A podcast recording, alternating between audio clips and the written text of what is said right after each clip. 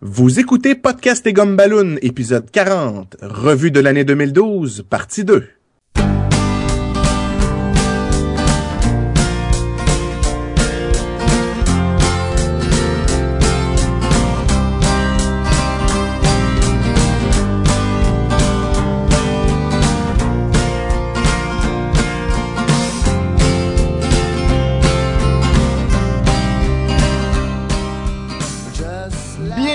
Podcast et Gumballoon, le podcast sur la bande dessinée, l'animation, le cinéma et la culture populaire en général. Vous êtes en compagnie de Sébastien Leblanc et du nouvellement bionique Sacha Lefebvre.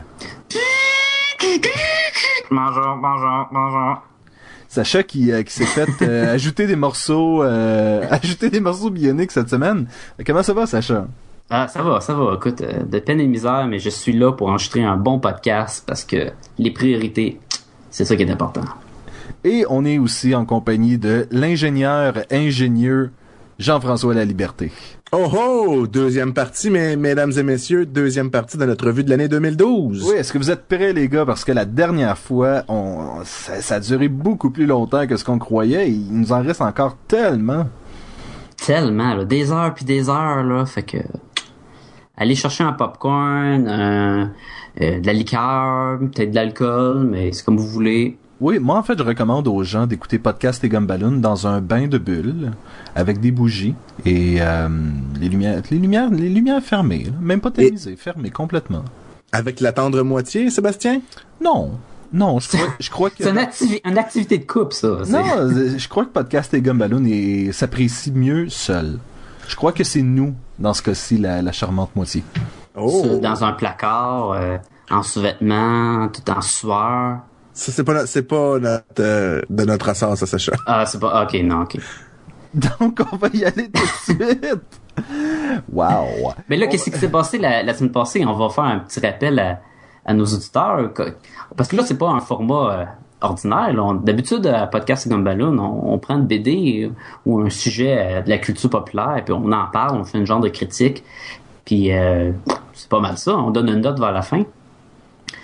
Et la, semaine passée, on, a fait notre bilan. On a fait pas une critique, mais vraiment, on a parlé de quoi, films et téléséries. On s'est limité à ça la semaine passée, hein? Ben, j'ose espérer que euh, les, gens croient pas tant que ça que c'est des critiques plutôt qu'on discute en fait de ce qu'on a vu puis ce qu'on a apprécié plus que, que, de vous dire faut absolument aller voir ça ou ne pas aller voir ça. Là. On s'entend que C'est vrai, c'est un bon point. hein. C'est vraiment deux ou trois dudes qui parlent de sujets. Ben, On est- on trois, est des pas- fois on est trois, des fois on on, est n'est deux. pas exactement le meilleur échantillon de population qui existe. Donc les, les, les opinions des fois peuvent, euh, peuvent varier. là. Mais moi, je trouve que vous, vous- en- entre autres, vous deux, vous vous complétez bien, là. Tu sais, Sacha, il aime tout, puis Sébastien, il aime personne. il aime rien.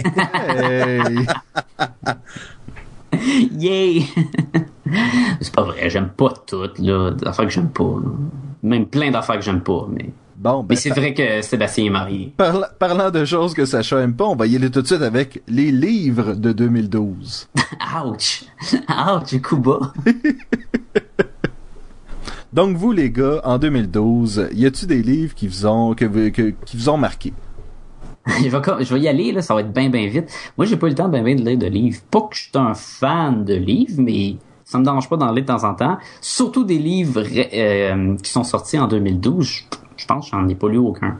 Ce que j'ai découvert cette année, qui est presque un livre, qui est un, un magazine, qui est le magazine qui s'appelle Apps, comme un- une application pour, euh, mettons, les iPods puis l'iPad. C'est vraiment un magazine qui qui fait un survol de tout ce qui est nouveauté, question euh, les applications pour euh, tout ce qui est euh, iPod, iPad, iPhone, n'importe quoi d'affaires de même. OK, OK. Puis c'est un magazine que j'ai vraiment trouvé vraiment le fun. Puis d'habitude, tu- les magazines, t'as la moitié de la, revue où que t'as de quoi t'en de nouveau, puis t'as plein d'affaires avec plein de pubs. Oui, il y a de la publicité, ça reste un, magazine, mais il, il, se force vraiment pour sortir vraiment tout ce qui est les nouveautés, puis ce qui est populaire, puis ce qui est moins populaire de chaque application. Ils disent combien que ça coûte. euh, ils disent aussi pour quel euh, euh, quelle machine ça marche? C'est pas juste euh, les iPads, ça peut marcher sur, mettons, les, la version Sony ou la version euh, Android. quelle machine qui marche? Ils disent les jeux, c'est séparé par catégorie. T'as la section jeux, t'as la section euh, business, t'as la section musique. Puis tu sors tout le temps des affaires des fois que tu savais même pas. C'est comme, ah, tu veux faire un barbecue? Ben voici une application qui va te montrer euh, combien tu besoin de, même pas ça, juste combien tu as besoin de, de, faire de brochettes pour vous êtes 10 invités, puis il y en a deux c'est végétarien, ben il faudrait que tu achètes euh, tant de côtes levées, tant de poulet, deux trois salades, oh, puis oh oui, il y a, des applications. Euh, c'est un organisateur de, de, barbecue dans le fond. Ouais, ça c'est un des, des exemples des milliers d'applications. Puis tout le monde presque est rendu euh, en contact avec une de ces machines-là, mais c'est pas tout le monde qui sait toutes les applications qui sortent. Puis il y en a tellement. il y en a tellement. Puis oui, dans mettons un, iPod, t'as une section sur iTunes qui vont te dire bon les, les plus populaires puis tout. Mais souvent tu sais pas c'est quoi. T'as pas le temps de juste passer deux heures à savoir qu'est-ce qui pourrait t'intéresser. Puis ce magazine-là, il va servir justement à ça, à, à te faire le tri pour toi. Puis t'as même la version bande dessinée, ils vont te dire quelle application est mieux pour des bandes dessinées, quelle est bon, mettons, pour te faire ta, ta checklist de, de bande dessinée, ta liste.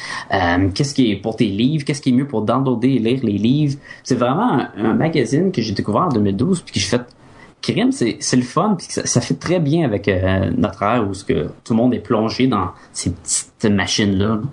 Puis comme ça à froid là. Côté bande dessinée, est-ce que il y a des noms d'applications qui te viennent, genre le meilleur, ou t'as-tu des, des hints à nous donner, là. Euh, ben, c'est sûr qu'ils mettaient encore en vedette, c'était quoi le eximologie, comment ça s'appelle? Comixology.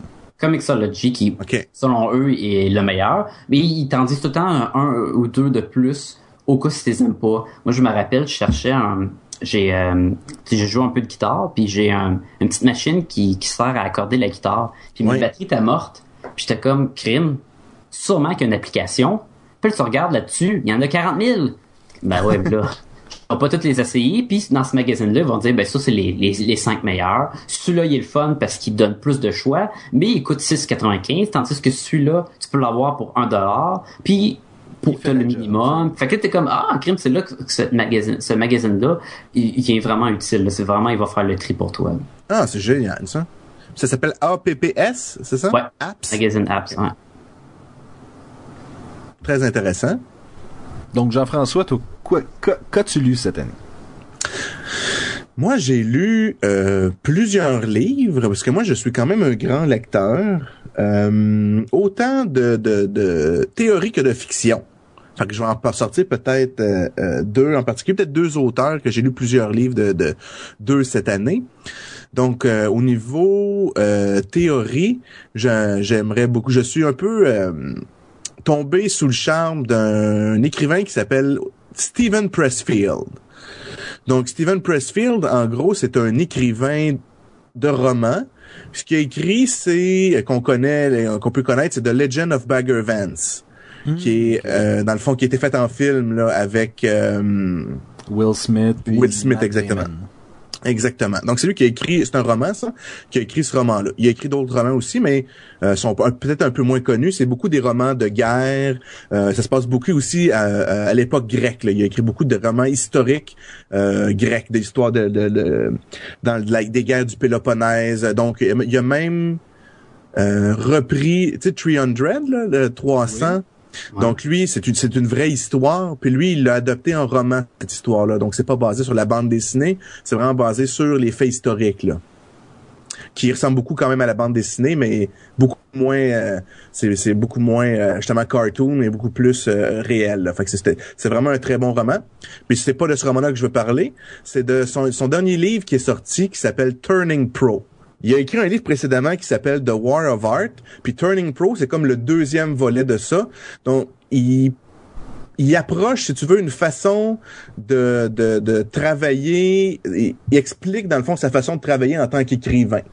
Donc, c'est comment euh, euh, par la pratique, par l'effort, combattre, si tu veux, lui il appelle ça la résistance. Donc c'est ce qui t'empêche de, de, de, réaliser tes projets. Donc c'est de réussir comment combattre euh, cette résistance-là pour, on peut dire, réaliser ton rêve. Mais lui, il met ça beaucoup en, en, perspective par rapport à son expérience à lui qui est d'écrivain.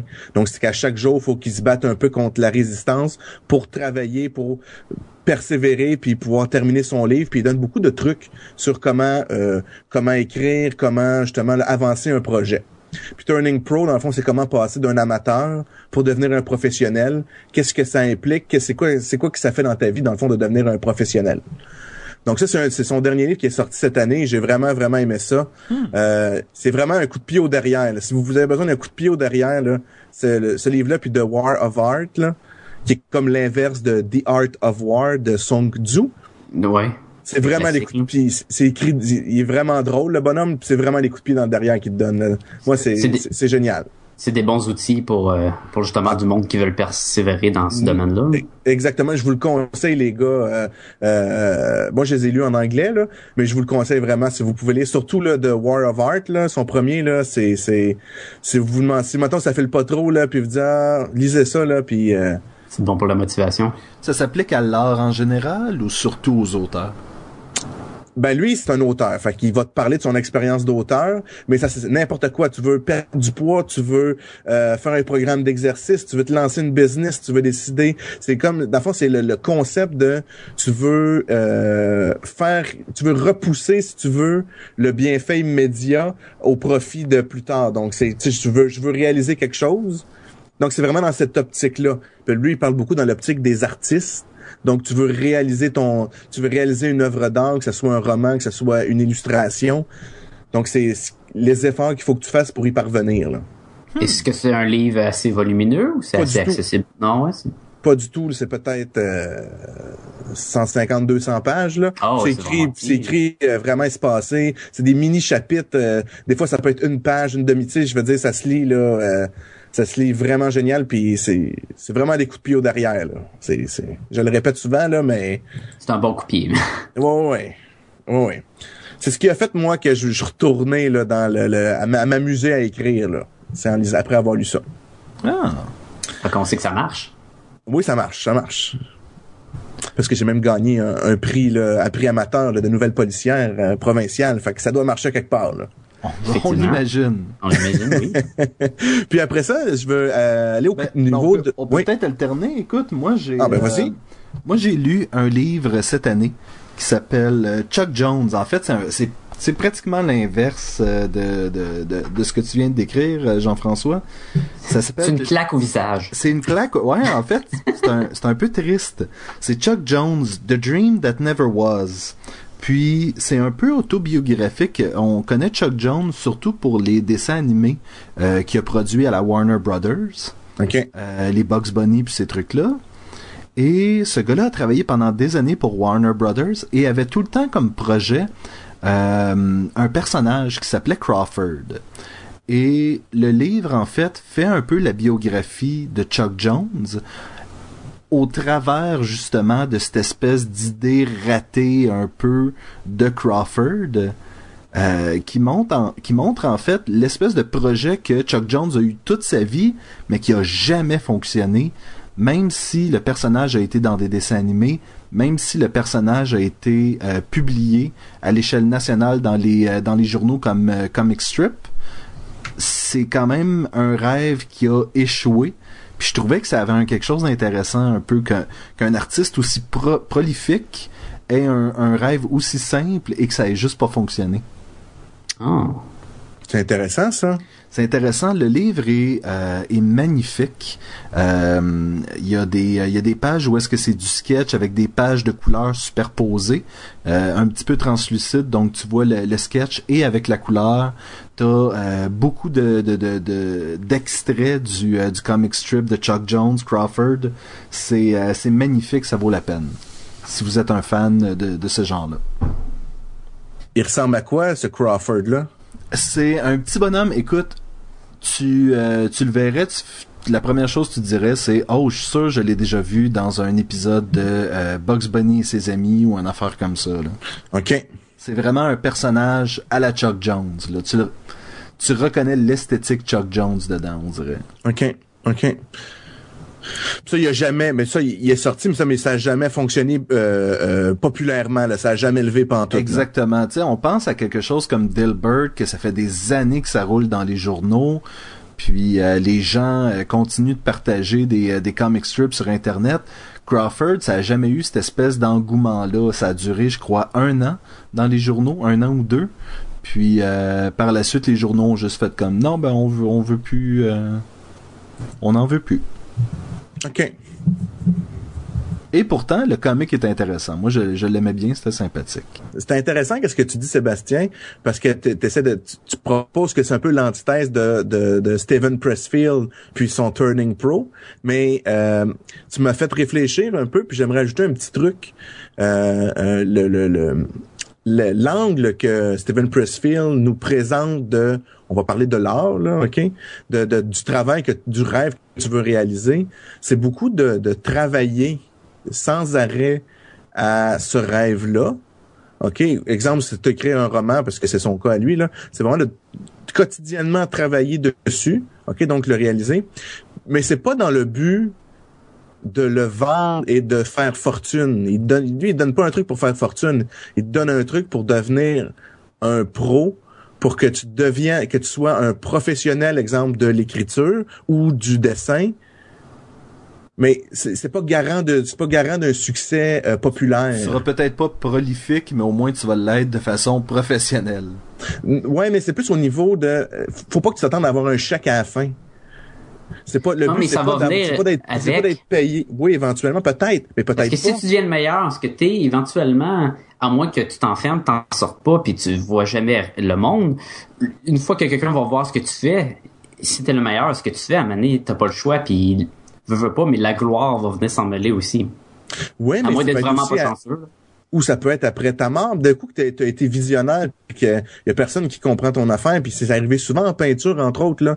les gars, ils, crevaient de faim, puis ils sont morts, puis d'un coup, ça vaut des millions de dollars leur affaire. Là. Je crois que je crois que ce que tu essaies de dire, dans le fond, c'est que c'est pas un livre sur comment se faire publier. C'est un livre sur comment écrire. Plus comment euh, comment aller jusqu'au bout et non pas... Euh, c'est ça, exactement ça. C'est dans le fond, c'est tu le fais pour l'amour de ton rêve, l'amour de, de qu'est-ce que tu veux faire dans la vie. Puis faut, mais il faut pas que tu t'attendes à avoir une rétroaction. Tu le fais pour toi. Puis il arrivera ce qui arrivera. Là. Si, comme tu dis, Sacha, en effet, si c'est c'était dans le bon temps, dans le bon thème et tout, ça va fonctionner. Puis sinon, ben ça fonctionnera pas. Un peu comme que tu dis avec Crawford, là, puis Chuck Jones, c'est ça? Exactement. C'est un peu ça qui est arrivé. Lui, il avait son rêve, il l'a quand même fait, même s'il y a peut-être eu un peu de rancœur parce que ça a pas levé autant que ses autres personnages. Mais n'empêche que c'est un pro, ce gars-là. Il l'a fait, il, il a poursuivi au maximum son rêve. Si ça a pas levé, ben qu'est-ce que tu veux qu'il fasse? Il passe à autre chose. Moi, en fait, je pense que la leçon, c'est ça. C'est si ça marche pas, euh, écris ou dessine quelque chose avec des vampires puis des loups-garous et là, tu vas faire de l'argent. Ça devrait marcher après. Ça devrait marcher après. Et nous, c'est des recettes qui ont jamais été faites, fait que tu vas l'originalité tout de suite, de toute façon. Ouais. J'avais une idée pour un jeune apprenti sorcier, mais ça, euh, je vais vous en parler hors des ondes. Il n'y a pas un éclair, c'est pas l'histoire que tu m'as parlé, il y avait un éclair dans le front, là, puis... Non, ça, c'est en fait, c'est l'éclair, c'est avec un personnage qui dit le nom de quelqu'un d'autre puis qui se transforme en un autre. Mais ça ah. aussi, je, je, je vais en parler. C'est tout des projets. vends, pas le punch, vends pas le punch. Donc, euh, cette année, euh, j'ai découvert euh, Martin Michaud, qui est un auteur québécois de romans policiers. Puis ce qu'il écrit, c'est très, très bon. Donc, en, en, 2012, il a sorti son troisième livre. Tu suis, dans le fond, les enquêtes. Il y a trois livres, trois romans présentement. C'est Victor Lessard. Donc, c'est un policier de la ville de Montréal qui résout des enquêtes. Dans le fond, c'est des, lui, ce qu'il écrit, c'est des trailers. Puis, son troisième est sorti cette année, Je me souviens. Euh, c'est vraiment bon. Euh, c'est un très gros livre, le genre. Il doit pas avoir pas loin de 600 pages, de mais il, est, il est vraiment, il a un très bon sens du euh, du rythme puis de la séquence. Fait que c'est beaucoup de courts chapitres puis là, tu veux tout le temps en savoir plus. Euh, il y a plusieurs euh, euh, niveaux dans l'histoire. Donc, il y a l'enquête. Après ça, le personnage est à peu près mi-quarantaine, le policier. Fait que là, il y a des, des problèmes. Son fils, il y a des problèmes avec les avec la loi aussi. Après ça, tu suis tu suis les, les, les gens qui se vont se faire dans le fond assassiner. C'est comme plusieurs meurtres qui essaient de résoudre avec des indices. En tout cas, c'est super c'est super le fun. Donc, c'est Je me souviens de Martin Michaud. C'est son troisième roman. Je vais vous nommer peut-être les deux autres. parce que c'est toutes des histoires à part. C'est sûr qu'il y a un petit suivi parce que le personnage, euh, euh, si tu veux, sa situation familiale va évoluer là à travers les romans là. Mais c'est, tu peux, moi j'ai lu le troisième en premier, puis ça m'a pas manqué d'avoir lu les deux autres que j'ai lus par après là. Ça pas mélanger pantoute, là. Non, tu ça tu pas tant devines, que ça, là. Non, tu sais, tu devines, ok, le gars, il, il parle que, de- tu veux, récemment, il y a eu un épisode traumatisant, fait que tu t'en déduis que dans le livre d'avant, il est arrivé quelque chose, tu sais. Mais il en parle pas plus que ça, puis ça n'a pas rapport avec ce système-là. Fait que c'est pas, c'est pas, c'est- ça dérange pas ta lecture, là. D'accord. Donc, donc en 2010, il est sorti ça 2010, 2011, 2012. 2010, il ne faut pas parler dans l'ascenseur. En 2011, La chorale du diable, puis en 2012, Je me souviens. Donc Martin Michaud, si vous voulez un bon roman policier euh, francophone québécois, là, euh, ça c'est euh, très intéressant. Mon euh, prochain livre, euh, c'est un cadeau que j'ai eu de Sacha. Oh, Sacha m'a donné cette année euh, le livre The Art of Brave. Et moi, j'adore ces livres-là où est-ce que on, on peut voir les concepts derrière les films d'animation. Et j'ai j'ai beaucoup aimé Brave. Euh, pour un gars qui aime pas grand chose et, euh, et non moi j'ai beaucoup aimé le, le, le film était visuellement euh, plaisant. Le livre vient juste compléter ça. Il est magnifique. Euh, Incroyable. du début à la fin, écoute, les, les, les, les, les- l'art conceptuel qui a été fait pour ce film-là, wow, vraiment, là, je veux dire, les, les, les dessins d'ours, les dessins de cheveux, les dessins de, de, de, de, de, de- de- Le décor, Le les, décor, les ah. mises en scène, puis tout, sont, tout est vraiment beau incroyable. et j'aime aussi beaucoup euh, souvent tu as des mentions euh, comme par exemple Brenda Chapman qui était une des euh, des, des réalisatrices du film qui a quitté par la suite euh, a expliqué comme quoi le film était beaucoup basé sur la relation entre elle et sa fille. Oh, Donc il y a vraiment une, partie, tu sais, je trouve que c'est intéressant de voir que justement c'est pas juste une équipe d'écrivains qui ont pondu un script, qui ont fait ah c'est cute, puis ça va être ça. Il y a vraiment comme une pensée humaine, une pensée, euh, je sais pas, j'aime j'aime quand un film a un sens de- d'être complet, d'être du début à la fin avoir une ligne directrice qui voulait aller quelque part. Mais ça il y a une profondeur parce que tu vois que c'est réfléchi, Oui, c'est pensé, c'est profond, c'est des relations mère-fille, c'est Ben, en fait, c'est ça. Brave essayait pas juste de nous donner une nouvelle princesse, une princesse euh, celtique. C'est, euh, c'était, c'était surtout, on voulait, le, le but c'était pas de nous sortir un nouveau produit. Le but c'était de parler des relations mère-fille. C'est défier l'autorité, c'est euh, l'ordre établi, c'est changer. D'être- sa propre personne. Puis euh, le- les messages pour moi c'était ça. Puis je pense que Brave a très bien véhicu- véhiculé ça. Puis le livre vient juste euh, vient juste enflammer tout tout ça et, et rendre ça beaucoup plus vibrant puis vrai pour moi.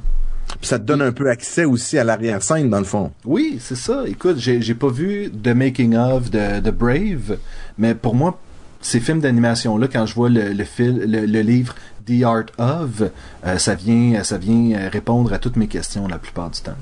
Écoute, ces, ces livres-là là, sont incroyables. J'ai vu, euh, j'avais acheté le The Art of Brave que j'ai donné par la suite à, à Sébastien. C'est pour le prix là, c'est vraiment pas cher pour tout ce qu'il te donne en en bonbons visuels, c'est incroyable. C'est un gros livre euh, cartonné. euh, il est vraiment, il est plus gros qu'un- qu'une bande dessinée en tout cas il est vraiment le, le double facile et t'as vraiment plein de contenu le visuel t'as des photos t'as les sketchs t'as des, euh, des des fois c'est des affaires en 3D, des fois c'est avant le 3D, des fois c'est même des maquettes. Et ils sont, sont toutes comme ça. Par la suite, je me suis procuré lui de Tangle, qui était The Art of Tangle. Et même chose, c'est incroyable. Tu plonges dans l'univers du film avec le, le making of, dans le fond. Puis, de voir les euh, comment ils ont travaillé les personnages avant d'arriver à leur fin, c'est c'est vraiment c'est vraiment des beaux livres. Là. Puis après ça, je pense que j'ai vu tout. Même si t'as pas vu le film, le livre, il est le fun en soi. là. Donc, Puis en donc, c'est c'est ton livre pour 2012, toi. Ouais, ben là, je voulais pas te le voler non plus. je l'ai pas mentionné tantôt. Ce que j'aime, c'est que c'est deux, deux livres sur un dessin animé où est-ce que le héros est principalement les cheveux. C'est vrai, hein, c'est deux films de cheveux, oui. Ah, mais les cheveux dans Brave, là, c'était incroyable. Ah, Ok, Tangle, c'est la, la, la, la princesse dans sa tour, là, c'est ça? c'est ça, avec euh, les, les réponse. longs cheveux blonds, là, ouais. Ah, ok. Comment qu'elle s'appelle, donc, elle? là? C'est- C'est allemande, là. réponse. Mais en fait, en, C'est ça. En français, c'est réponse, mais ça devrait être Rapunzel, dans le fond. Ok, c'est Rapunzel, ok. Mais j'ai une question, moi. Vous, en tant qu'illustrateur, ces livres-là, est-ce que c'est plus facile? Est-ce que c'est plus accessible? Est-ce que ça vous apprend des trucs? Jamais des trucs. C'est ça qui est... euh, tu, tu peux pas... C'est le, ge- c'est le genre de livre que tu peux admirer, puis tu peux dire, ben ok, dans la même situation, j'aurais jamais été capable de, de, de, de, de, de faire ça, mais, mais moi, mon art se prête pas à ça. Sacha, peut-être un peu plus? Ouais, mais c'est pas en autant comme tu vas pas apprendre comment dessiner, mais tu vas peut-être apprendre à comment pousser ton art avant d'arriver d'un point A à un point B, mettons. Parce que tu sais, ils vont vraiment montrer que ben, peut-être au début, elle avait les cheveux bruns puis courts, puis finalement ils en mettent pas ça, qu'ils ont fait une version avec les cheveux longs puis roux, puis finalement les cheveux longs puis tout magané puis roux, puis là ils aimaient ça, puis là tu fais comme ah ouais, fait que dans le fond le premier euh, sketch que je vais faire, c'est peut-être pas le, le- la version finale. Puis tu vois vraiment comment qui mettent l'attention sur tous les détails, sur les euh, les, ac- les accessoires, les euh, les animaux de compagnie, tout tout tout tout est, est songé. Puis ça ça ça, va peut-être te pousser à, à travailler plus ton art. Mais la technique en tant que en tant que soi, tu vas pas comme ah ben là je vais dessiner pareil comme eux ou je vais juste les copier. Puis c'est pas vraiment comme ça t'apprends, hein, tu sais. Non, mais je pense que tu as raison. C'est tu refais ressortir un peu qu'est-ce que qu'est-ce que qu'est-ce que j'espérais entendre là. C'est ça que tu. Non, mais en fait, en tant qu'artiste, ça nous donne le goût de créer, ça, ça nous inspire. Mais moi, surtout en tant que, que spectateur de film, souvent, ça me fait remarquer des choses que euh, j'aurais jamais remarqué sinon. Des fois, euh, ils ont passé des mois et des mois à perfectionner. Euh, écoute, justement, la coupe de cheveux de Merida, avant d'arriver à la coupe de cheveux qu'on voit dans le film, elle avait les cheveux courts, un peu, un peu relevés, elle avait les cheveux longs droits, elle avait, tu sais, il y a eu plusieurs itérations et ça nous fait apprécier encore plus le, Le les film. C'est ça, oui, tous les éléments visuels qui vont là-dedans parce que en quoi, une heure et une heure et vingt environ, Brave, Ou à peu près. à peu près une heure et demie, il y a plein de détails qui nous passent sous les yeux puis qu'on manque. Ok. Et, et je trouvais ça intéressant. J'avais euh, j'avais discuté avec une animatrice de Disney qui m'avait dit il suffit que quelqu'un se retourne quelques secondes au cinéma pour prendre du popcorn ou glisser quelque chose à l'oreille de quelqu'un d'autre et il vient de manquer des semaines de travail que tu as fait. Et Fait que tu sais le monde qui joue avec leur cellulaire là, ben il manque plein d'affaires. oui, fait que s'il vous plaît, arrêtez. Puis en plus il écœure le, le reste du monde. Donc dans le fond, c'est ça des pros là. C'est vraiment ils te montrent un peu le- le- le tr- l'implication d'être un pro là. Oui. J'ai un, euh, autre livre, c'est euh, de Daily Zoo. Euh, c'est un livre qui est... Écoutez, le, mot cartoon s'applique pas à, ce, livre-là. là. C'est juste tellement joyeux, vivant. C'est des dessins qui, qui sautent de la page. Puis t'as juste le goût de cajoler les, euh, les, les, les petits minous qui sont dessinés puis des trucs comme ça. Le Mais c'est Daily- quoi? Le Daily Zoo, en fait, je m'en allais l'expliquer. Je sais. Le Daily Zoo, en fait, c'est euh, un œuvre de Chris Ayers. Et euh, ce gars-là a découvert qu'il était atteint du cancer. Et- Dans la vraie vie là, c'est pas un- c'est c'est une histoire c'est pas une histoire, c'est dans la vraie vie. Ok. Et a décidé que euh, ce qui allait faire en sorte de lui tenir le moral, c'est de faire un dessin par jour pendant sa chimiothérapie. Et ça, et ça a donné le Daily Zoo. Et donc, à chaque jour, c'est un nouveau dessin d'un chien, d'un oie, d'une girafe. euh, et donc, tout ça allait en ligne et ça a été, euh, ça a été rassemblé sous forme de livre. Et celui qui a sorti, qui a été publié cette année, c'est The Daily Zoo Goes to Paris. Parce que Chris Ayers a eu une exposition en, Fr- en France, à Paris, euh, montée alentour du Daily Zoo. Mais il plus cancer? Oui, il s'est remis du cancer, mais il a décidé de continuer justement à faire le Daily Zoo euh, parce que justement il sentait que c'était quelque chose qui, qui lui tenait à cœur puis qu'il avait le goût de continuer par la suite. Et le dernier, euh, la dernière œuvre littéraire dont je veux vous parler, euh, c'est une courte nouvelle qui, euh, qui s'intitule Le mystère du café au nom original. Ben voyons donc. Et euh, je l'ai lu aujourd'hui Pour l'occasion. pour l'occasion. C'est sorti quand, ça, cette nouvelle-là? C'est sorti, mais en fait, c'est, euh, je crois, euh, Jean-François, est-ce que tu as une date sur, euh, t'es-tu au courant cette nouvelle? Oui. Oui, oui, je suis au courant de cette nouvelle-là euh, parce que c'est c'est moi qui l'ai écrite. Alors, euh, elle est sortie, euh, euh, on peut dire officiellement là en septembre, fin septembre 2012. Et Ah, ben c'est correct, ça. ça, ça a gagné un prix à quelque part, je crois. Et puis, euh, non, mais en fait, la nouvelle, la, la nouvelle est de 16 pages. Oui. Et puis, c'est intéressant. Après, là, là, là, non, mais je tiens à dire, j'ai- l'auteur, euh, j'ai l'auteur avec moi là. euh, Vas-y. aussitôt que euh, ton euh, aussitôt que ton héros a commencé ses premières euh, ses- sa- son enquête Oui. euh, j'ai été capable de dire tout de suite qui était le vrai euh, le vrai assassin Parfait, c'est correct. et et ça n'a pas enlevé et c'est ça que je me disais par la suite ça n'a rien enlevé à l'histoire parce que même si tu découvres tu sais je veux dire les Colombos tu savais déjà dès le départ Ouais. c'était qui l'assassin ce qui était plaisant, ce qui était jouissif dans ces œuvres-là, c'était comment est-ce que le héros principal en vient à la conclusion que c'est l'assassin Oui. c'est beaucoup plus intéressant que de oh on sait pas trop c'est qui puis à la fin le le, le twist est là mais l'auteur s'est arrangé pour que ce soit ça mais dans le fond ça a aucun sens là Ouais, et, ouais. et je préférais autant je préférais euh, justement suivre cette espèce de dénouement là puis je trouve que t'as fait euh, t'as fait euh, t'as fait de la belle ouvrage Jean-François C'est gentil, mais c'est intéressant parce que là, j'ai plusieurs personnes. Moi, c'est la première fois que j'ai, il y a quelque chose d'officiel qui sort puis que des gens me reviennent avec ça. Puis, c'est pas tout le monde parce que moi-même, je l'ai relu euh, récemment.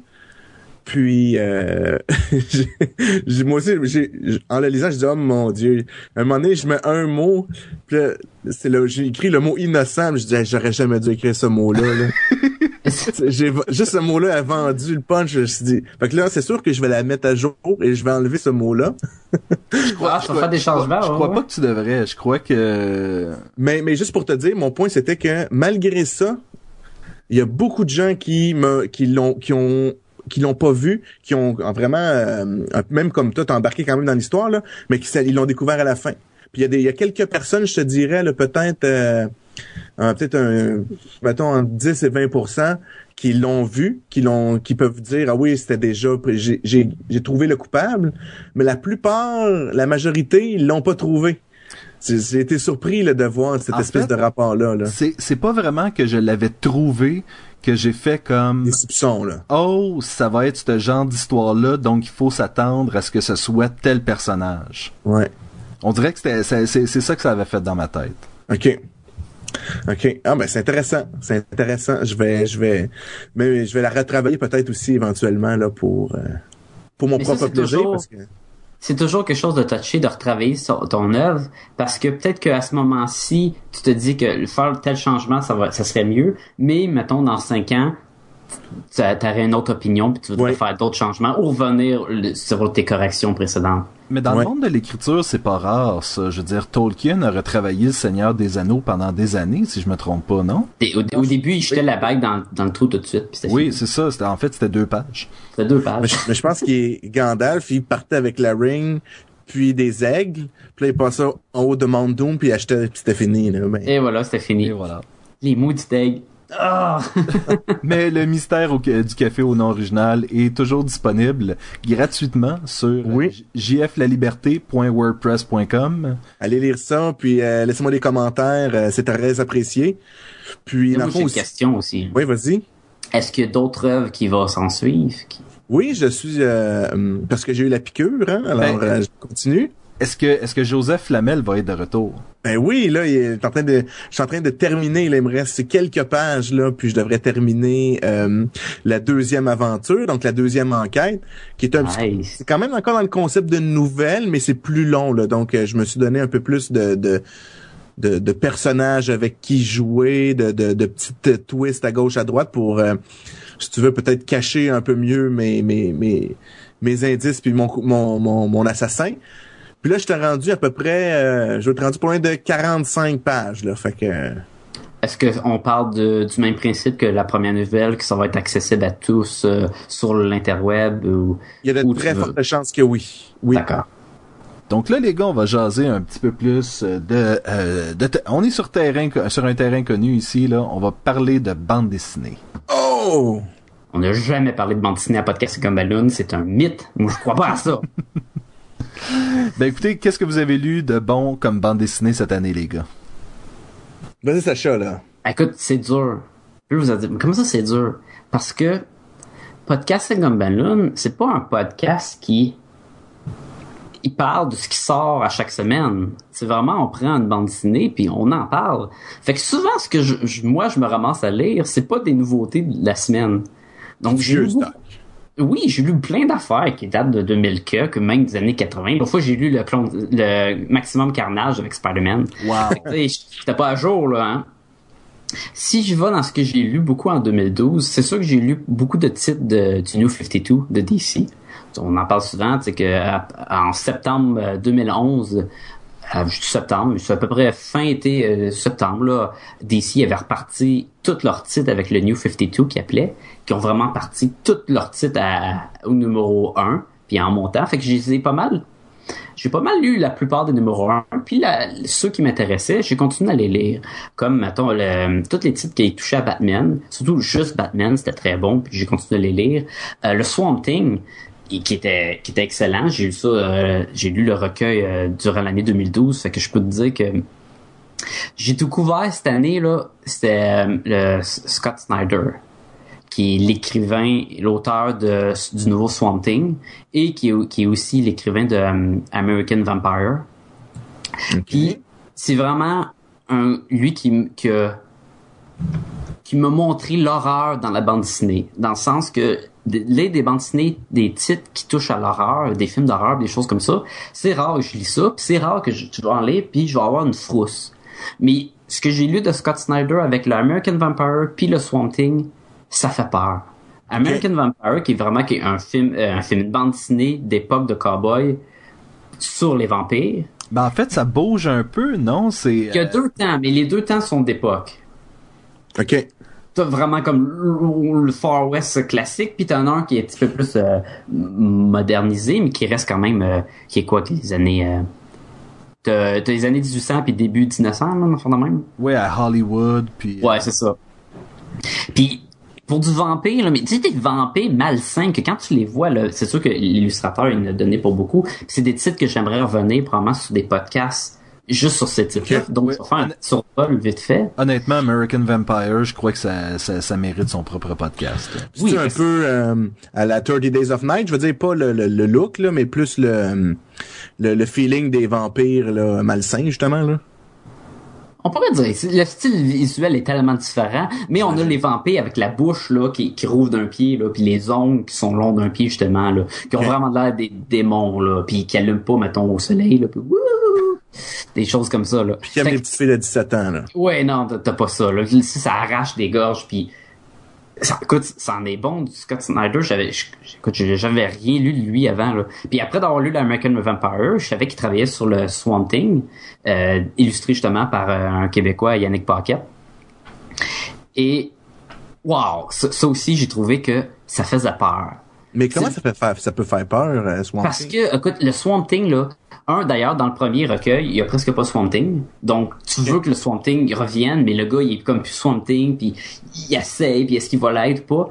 Et t'as toute une nouvelle sorte, t'as comme les- la version Swamp Thing, le clan des Swamp Thing, les bonhommes arbres, et t'as la version qui est comme, pas le mal, mais la, la plague, là, tu sais, qui est comme le, le pourri, le, La, le là. pourriture, la pourriture. la pourriture.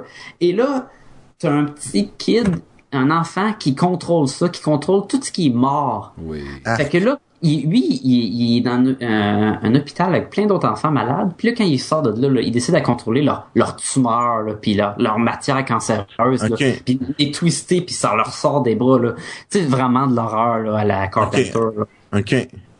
Et puis c'est bon parce que tu lis ça, puis là il y a comme une, une romance qui va, il y a une fille de ce côté-là qui va comme tomber en amour avec le Swamp Thing, qui est comme les deux clans, fait que t'as un peu du Roméo et Juliette mélangé dans toute cette quest pour rattraper cet enfant-là que qui s'il prend contrôle vraiment de son pouvoir, ça va être l'enfer puis il va tuer tout le monde. Et là il rentre, une fois il rentre dans une boucherie puis contrôle tous les les cadavres de cochons puis de vaches, puis, ça attaque puis ça fait des gros monstres de c'est c'est fou De c'est viande, là. ah c'est c'est vraiment là, c'est c'est atroce là. Puis Et, et chapeau à Yannick Paquette là, pour, euh, pour, pour l'illustration dans cette bande dessinée-là parce que il s'est donné hein. ah totalement c'est de toute beauté c'est je veux dire les C'est cases organique, c'est très organique les, les cases. cases souvent sont composées de, de, de, de verdure puis de ah non c'est C'est ça, tu- tu- Est-ce que tu l'as lu toi aussi, Sébastien? oui je, Sacha a été assez gentil pour me le prêter mais écoute ça aussi ça mérite son propre podcast je crois Ok, ok. Ouais, Va, va- va falloir que toi aussi tu lises ça parce que ça Ben vaut oui, vraiment c'est la sûr. peine Ça va être très- les deux, les deux ont l'air bons, là. Oui, c'est de Scott, Scott Snyder, c'était mon écrivain de 2012. Hum, ben je dirais je en, passer gén- à... Oui. en général les critiques de tout ce qui est sorti de, de DC 52 euh, Swamp Thing c'est le euh, la bande dessinée qui a, pendant un an a été considérée vraiment comme euh, avec une certaine constance c'est resté bon tout le long là. Ok. Ça n'a pas toujours été Yannick Paquette, mais tu peux pas vraiment l'en vou- lui en vouloir. Il s'est tellement donné par bande dessinée qu'il s'est en a rendu quasiment impossible de tout finir la série, genre. Donc, oui, t'as des ok. artistes qui viennent, euh, ils appellent des fillers, là, dans le fond, là, qui vont être là pour remplacer, pour aider à finir la run. Et ça n'a pas le même style visuel que quand c'est euh, Pocket qui travaille dessus. Sauf que quand tu lis la bande dessinée au complet, ça paraît pas trop, puis t'es capable de passer avec l'histoire. Mais l'American Vampire, c'est tout le temps le même artiste. Que le nom m'échappe, mais ça va donner une bonne excuse de revenir avec euh, un podcast. Ah, c'est bon ça. Moi, j'ai lu cette année, euh, je te dirais là, ce que j'ai, bon, ce que j'ai relu, tu sais, dans le fond, euh, Akira, j'ai relu euh, League of Extraordinary Gentlemen, mais quelque chose que j'avais jamais lu, qui est quand même pas non plus récent. Je pense que ça a 4 ans là, ou 5 ans maintenant qu'on est en 2013. Euh, c'est euh, Kick-Ass. J'avais vu le film déjà. Puis euh, là, j'ai lu les bandes dessinées que Sacha m'a prêtées. Donc le volume 1 et le volume 2. Puis euh, c'est quelque chose. C'est j'ai vraiment apprécié. On, parlera moins du 2 là. Le premier, j'ai vraiment vraiment apprécié. euh, euh, Mark Miller puis John Romita Jr. Là, ils ont fait un travail. On, on va en reparler aussi de Kekas là. Je vais y aller vraiment. Euh, en sur- sujets à podcast, hein? Ah oui, c'est un sujet à podcast, c'est sûr. On va parler du film puis des bandes dessinées là. Mais Parce qu'il y a des belles différences. Il y a des belles différences entre les deux. Puis euh, Quelle, quelle fin glauque dans le, le- la bande dessinée, je trouve, de, de Kick-Ass. Je trouve tellement que ça finit pis tu fais comme ah ouais. Ah, je fais le pas bien, j'ai j'ai besoin d'une douche, quelque chose là. Comparé au comparé au film là. Oui. Puis, puis le 2, là, moi, j'ai, il m'a, hum, il m'a fait un peu l'effet inverse. Moi, le premier, j'ai vraiment trippé. J'ai beaucoup aimé le- le- la relation entre le, le- le jeune au secondaire, euh, le jeune, euh, si tu veux, euh, euh, geek qui est un peu euh, outcast, là, comme on peut dire, là. Puis, euh, puis la relation avec avec la fille, la relation avec l'école, qui est très réaliste. Mais il y a quand même beaucoup de violence et tout. Là. Mais par rapport au deuxième, que là, c'est, je trouve que ça en est, comme tu dis, là, ça en est malsain, là tellement que c'est violent, tellement que c'est c'est gratuit, puis j'ai beaucoup moins aimé le deuxième. J'ai trouvé trop trop violent, trop exagéré dans dans dans dans dans, ce qu'il apportait. Donc, euh, je te dirais, j'ai hâte de vous voir le film. J'espère qu'ils vont pas dans aussi profond puis aussi, on va dire, euh, je mets entre guillemets là, que dans Kick-Ass 2.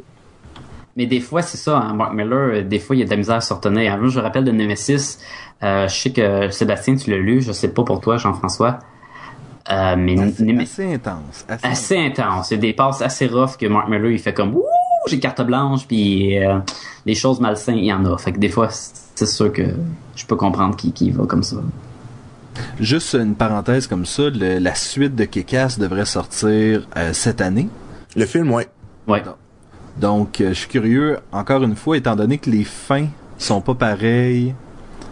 Parce que là, ça, ça finit tellement pas pareil que le 2 peut pas être pareil là, parce Non, que c'est ça. J'ai- vraiment hâte de voir qu'est-ce qu'ils vont, euh, qu'est-ce qu'ils vont faire comme traitement pour ça. Ouais, j'espère qu'ils vont pas aller euh, dans la voie du 2 parce que ça va être lourd. Moi, je- j'ai euh, Jim Carrey et John Leguizamo dans le film et je suis pas sûr. Je je suis juste pas sûr. John Leguizamo, qu'est-ce Ouais. il va jouer qui? Il va jouer le clown. Ah non, c'est dans Spawn, ça. C'est pas, c'est pas deux acteurs. Je trouve que c'est des deux acteurs en fait qui sont pas tout le temps bons. OK. C'est peut-être aussi leur film qui aide pas. hein. Peut-être. Mais en tout cas, il n'y a pas un très gros rôle. euh. Euh, il dure pas très très longtemps, là, euh, Jim Carrey. en tout cas, Non. si- s'il garde la Kick-Ass 2, il sera pas là bien ben longtemps. Mais on sait même pas qui qui va faire. ouais, on le sait. Jim Il y a Carrey? des, il y a des photos, ouais. Colonel Ah. Stars and Stripes. Ouais. Ah. Mais toi, Sébastien, as-tu lu des trucs? J'ai lu des trucs. J'ai euh, commencé la série Rachel Rising de euh, Terry Moore. Et oui, Non, je me l'ai juste dit Terry Moore, le, le dude de Strangers in Paradise puis de Echo. exactement. Celui- Celui-là même qui a fait, euh, qui a écrit et illustré Strangers in Paradise et Echo. Et euh, jusqu'à maintenant, euh, j'aime j'aime l'histoire, j'aime où ça s'en va. On dirait que ça me sort de ma zone de confort. Euh, on dirait que des fois on est on est un peu trop habitué justement à des super héros puis des trucs comme ça, puis d'avoir des trucs qui confrontent la réalité qu'à une certaine époque euh, dans dans des villages aux États-Unis ils ont euh, ils ont noyé des femmes parce qu'ils croyaient que c'était des sorcières ou des trucs comme ça. Et euh, et je trouve que d'avoir de l'horreur ancrée dans la réalité ça, ça vient ça vient souvent plus plus me chercher.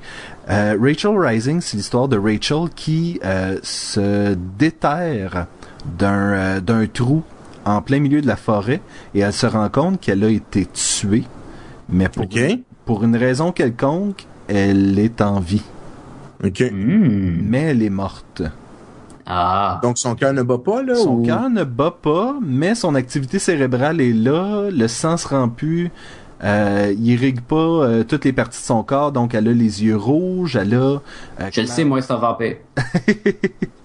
Mais c'est ça, c'est au fur et à mesure que l'histoire avance, euh, on se rend compte qu'il y a une raison pour laquelle elle est revenue. Euh, il y a des forces surnaturelles qui sont derrière ça. Puis l'histoire, l'histoire est intéressante.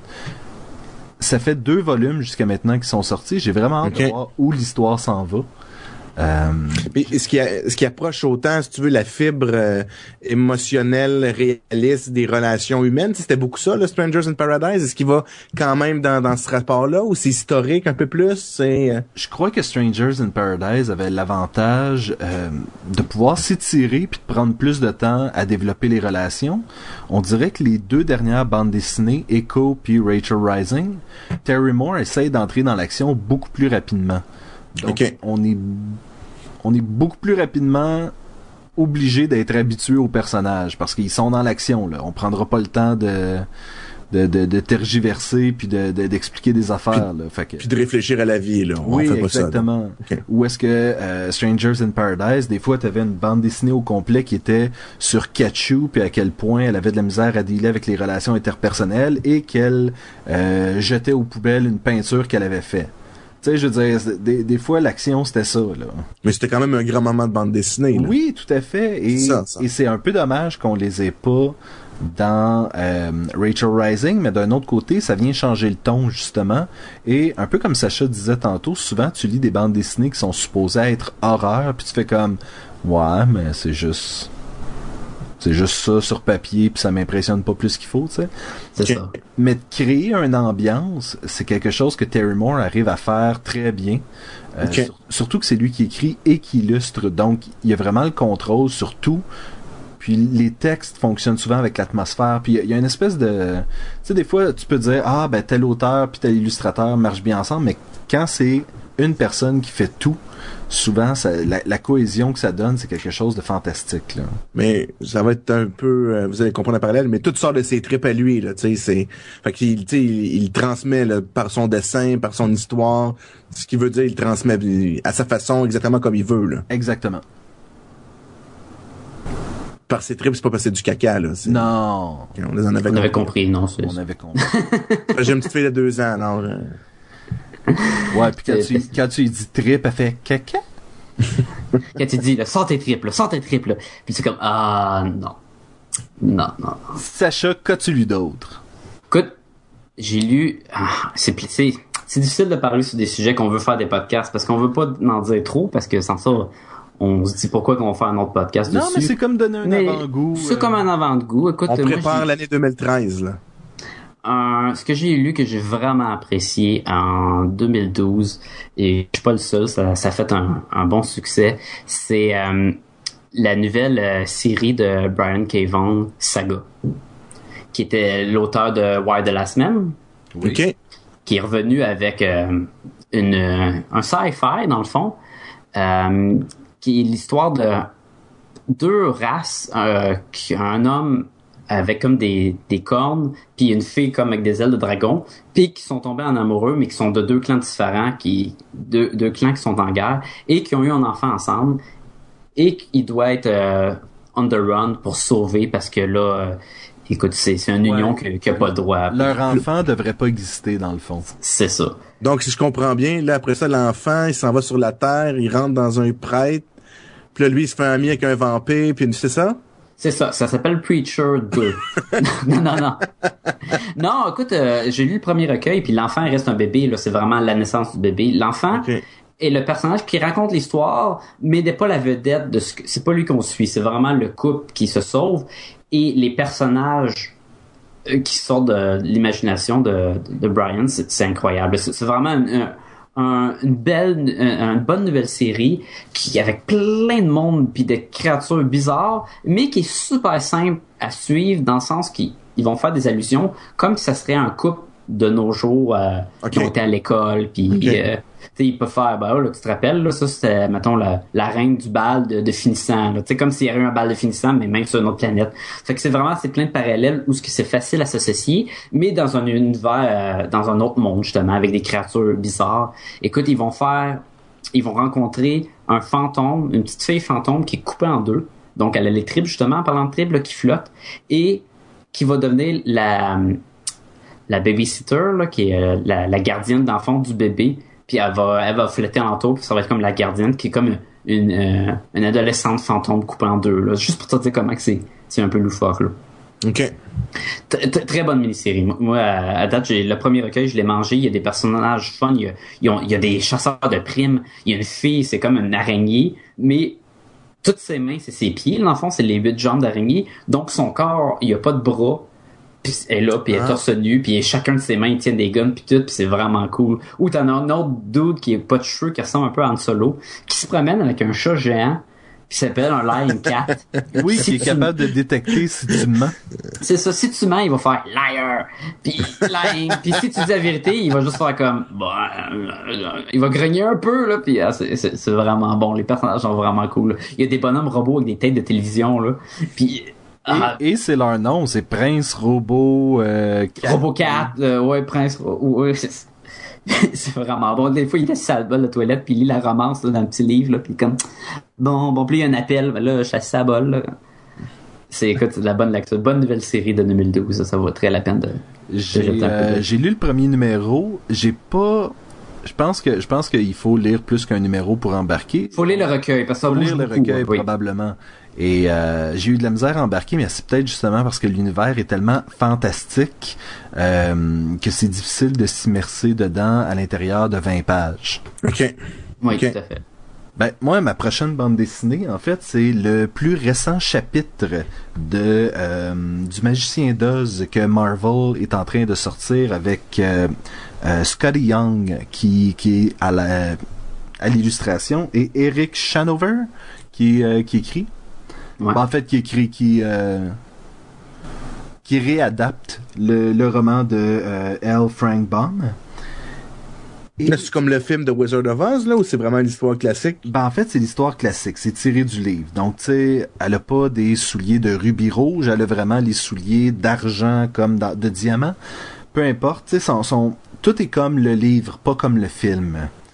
Et euh, chaque bande dessinée, euh, chaque recueil de bande dessinée est un livre. Et le plus récent, c'est Dorothy and the Wizard in Oz. OK. Et le magicien et Dorothée retournent à Oz parce que on se souvient que lui s'en va en ballon, là. ben lui s'en va en ballon puis euh, il l'attend pas. Elle finit par retourner à la maison en claquant de ses souliers. Euh, et chaque nouvelle bande dessinée amène avec elle un lot de euh, d'animaux cute. Et écoute, l'art de Scotty Young est, est tellement formidable, mais en plus de ça, euh, je veux dire, Toto est dans le, le- le premier livre. Après ça, dans le troisième livre, il y a une poule. Dans le quatrième livre, il y a un chat, il y a des petits cochons. Il y a tout le temps de, de, de, de ces personnages-là qui, soudainement, se mettent à parler parce que dans le monde de Oz, les animaux peuvent parler. Mhm. Et, euh, et c'est vraiment intéressant. Écoute, chaque, chaque livre visuellement est, est magique. Mon seul problème, c'est euh, ça part d'un roman de L. Frank Baum, donc ça reste quand même assez simplet. Ouais, c'est une histoire pour enfants. C'est une histoire Ouais. pour enfants, mais écoute, combien de fois est-ce que le euh, l'épouvantail a besoin de dire Ah, j'aurais aimé ça y penser, mais j'ai pas de cerveau. Fait que tu sais, à un moment donné, tu fais comme bon, ok, on, on comprend, il y en a pas là. Mais dans le livre, c'était ça. Dans le livre, c'était répété over and over. Mais on dirait qu'il faut passer par-dessus l'histoire puis vraiment regarder l'art de ce de ce livre-là. C'est peut-être un peu pour ça que on fera jamais de podcast sur ces livres-là parce que sont juste vraiment beaux, sont un peu intéressants. Là, tu parles de la bande dessinée, là, pas du roman, là. La bande dessinée, exactement. Ok, ok, ok. C'est ça, moi j'ai eu le même problème. J'écoute, euh, quand la- le premier recueil était sorti du Wizard of Oz, c'est tellement beau, c'est tellement, dynam- pas dynamique, mais vivant. Le dessin de Scotty Young, c'est, probablement un, de, ses meilleures créations qu'il a faites, c'est, incroyable. C'est sûr que tu as envie de le sortir du, rack puis de le regarder. Quand tu le lis, comme tu dis, le public visé, public cible, c'est pas moi. Tu, te tannes probablement vite parce que ça en vient quand même là. À moins d'être vraiment vraiment un fan de, Wizard of Oz là, je trouve que ça m'a décroché et c'est pour ça que j'ai pas continué la lecture après le premier. Mais. Si le visuel est, est, est toujours comme euh, le premier recueil là, c'était vraiment beau. Puis si tu le lis à l'envers, est-ce qu'il y a des messages subliminaux? En fait, si tu le lis en écoutant euh, Stairway to Heaven, si tu baisses le son du livre puis t'écoutes ça en écoutant Il pèse le son du livre, ouais. Dark, Dark Side of the Moon, The Moon. T'écoutes du Black Sabbath, du Black Sabbath là, en lisant ça. là. Tu vas avoir un méchant trip là. tu vas passer un super bel après-midi. ça. Tu vas te ramasser dans la City of Emerald. là. Emerald City. Dernière bande dessinée que, que, que j'ai lue moi cette année. Euh, en fait, je l'ai lu cette année, mais je crois que c'est sorti euh, 2010-2011. Euh, c'est la, la bande dessinée Scout. Euh, j'ai commencé à lire les, euh, les, les premiers recueils et je trouve ça vraiment bon. Scout Ah oui. comme S-C-O-U-T, là? Scalp comme euh, quelqu'un- Ok, comme un chien. Cal- comme, scalpé là. Ouais. Ok, Et ok. ça, se, pa- ça se passe sur une réserve indienne euh, dans laquelle il y a un casino qui va ouvrir et il y a un un individu qui était là depuis des années, j'oublie les noms là, c'est euh, t'as Red Crow puis t'as Crazy White Horse puis euh, Quelle époque? euh, c'est c'est c'est moderne là, c'est Ok. ça se passe à, à notre époque. Donc c'est pour ça, il y a des casinos qui se font ouvrir, il y a un petit peu de mafia amérindienne, euh, il y a de l'espèce de, de préservation de, de- de- d'héritage culturel, il y a, il y a des histoires de meurtre parce que le Crazy White Horse, ou je me souviens plus trop quoi son nom, euh, revient sur, à la réserve indienne et on apprend que c'est un agent double pour euh, le FBI. T'avais-tu d'autres choses à dire dessus? ou? Ben juste juste pour dire en fait j'ai ça j'ai lu les les, euh, les les trois premiers chapitres j'ai dit deux mais tantôt mais c'était trois et euh, sur 12 et déjà après le premier chapitre tu veux tu veux vraiment en savoir plus parce que l'histoire est bonne l'histoire et, et c'est une excellente intrigue et euh, les, les, les, les corps euh, les corps euh, morts finissent par se multiplier puis à un moment donné tu te demandes vraiment où est-ce que ça s'en va et qui va sortir de cette réserve là vivant Ah boy! Écoute, euh, Fait moi on en fait un podcast? On lit ça puis on en fait un Ah, podcast? et- Ah, c'est sûr, c'est sûr, c'est dans mes choses à lire. Ben oui, oui, oui. Parfait. Moi, j'ai lu de quoi de assez bizarre qui s'appelle euh, Projet Manhattan. Oui. qui, qui se passe euh, dans le temps de la bombe nucléaire avec euh, Einstein. Ok. puis, euh, c'est quoi Le les, projet les Manhattan. En fait, Ouais. c'est pas c'est pas le projet Manhattan, c'est les projets Manhattan, c'est projects. Projects, ouais, probablement, ouais. Et euh, Puis c'est, c'est plus que juste la bombe nucléaire. Tu sais, ils nous montrent vraiment comme quoi avec la bombe nucléaire, c'était juste en fait, c'était un caché. Là, un projet parmi tant d'autres là. Parce que Ah, tu te rends ok. compte que qu'il ont- il y a du contact avec le- la vie sur d'autres planètes, des extraterrestres. Euh, Les univers des- parallèles. T'as les, des univers parallèles. À un moment donné, t'as un, il rouvre un, un portail et t'as un autre Einstein qui sort de là, mais qui est une version evil, qui était coincé dans un, un monolithe, comme, et, et qui assomme Einstein, puis il va le cacher là-dedans pour prendre sa place. T'as un, un dude là, qui cool. s'appelle- qui s'appelle euh, Brokenheimer, comment il s'appelle? le- O- Oppenheimer? Ouais, quelque chose de même. Que lui, tu te rends compte qu'il y avait un frère jumeau et que un des deux était méchant et qu'il avait appris que quand tu consommes le, cœur de ton ennemi, tu consommes son âme dans le fond puis tu l'assimiles. Et il tue son frère, il mange, il va commencer à manger plein de monde. Puis quand tu, il va parler, tu vas le voir avec lui, tout le monde que tu es, qui, qui vont venir communiquer avec lui. Puis il y a comme plein de, de personnalités différentes. Puis il va tuer un à un moment donné. Donc il y en a un qui pop, qui puis Il va le manger. Ah oui.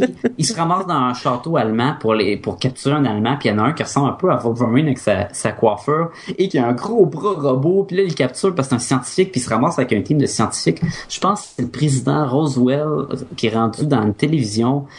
Du weird, là. C'est, écoute, tu lis ça, puis t'es comme, ouais, bon, ok, j'ai tout compris, moi, là, là. Ouh. Juste une fois, il dit, bon, on a une mission, puis il se ramasse, puis il y a plein de samouraïs robots qui leur courent après. Puis c'est comme, oh, que c'est weird, mais... euh, Mais Ça- tu ça- vois, ça vaut non, la c'est-tu comme trop n'importe quoi ou? Des fois, oui, mais ça pique, ça vient chercher ta curiosité, là, mais vraiment, là, tu veux, tu veux dans les plus. Puis j'ai lu le premier, je te le passerai, tu t'en feras une, une lecture, puis tu... Ok. Euh, on va sûrement revenir probablement pour un podcast, là, ça serait le fun. là. Ok, ok.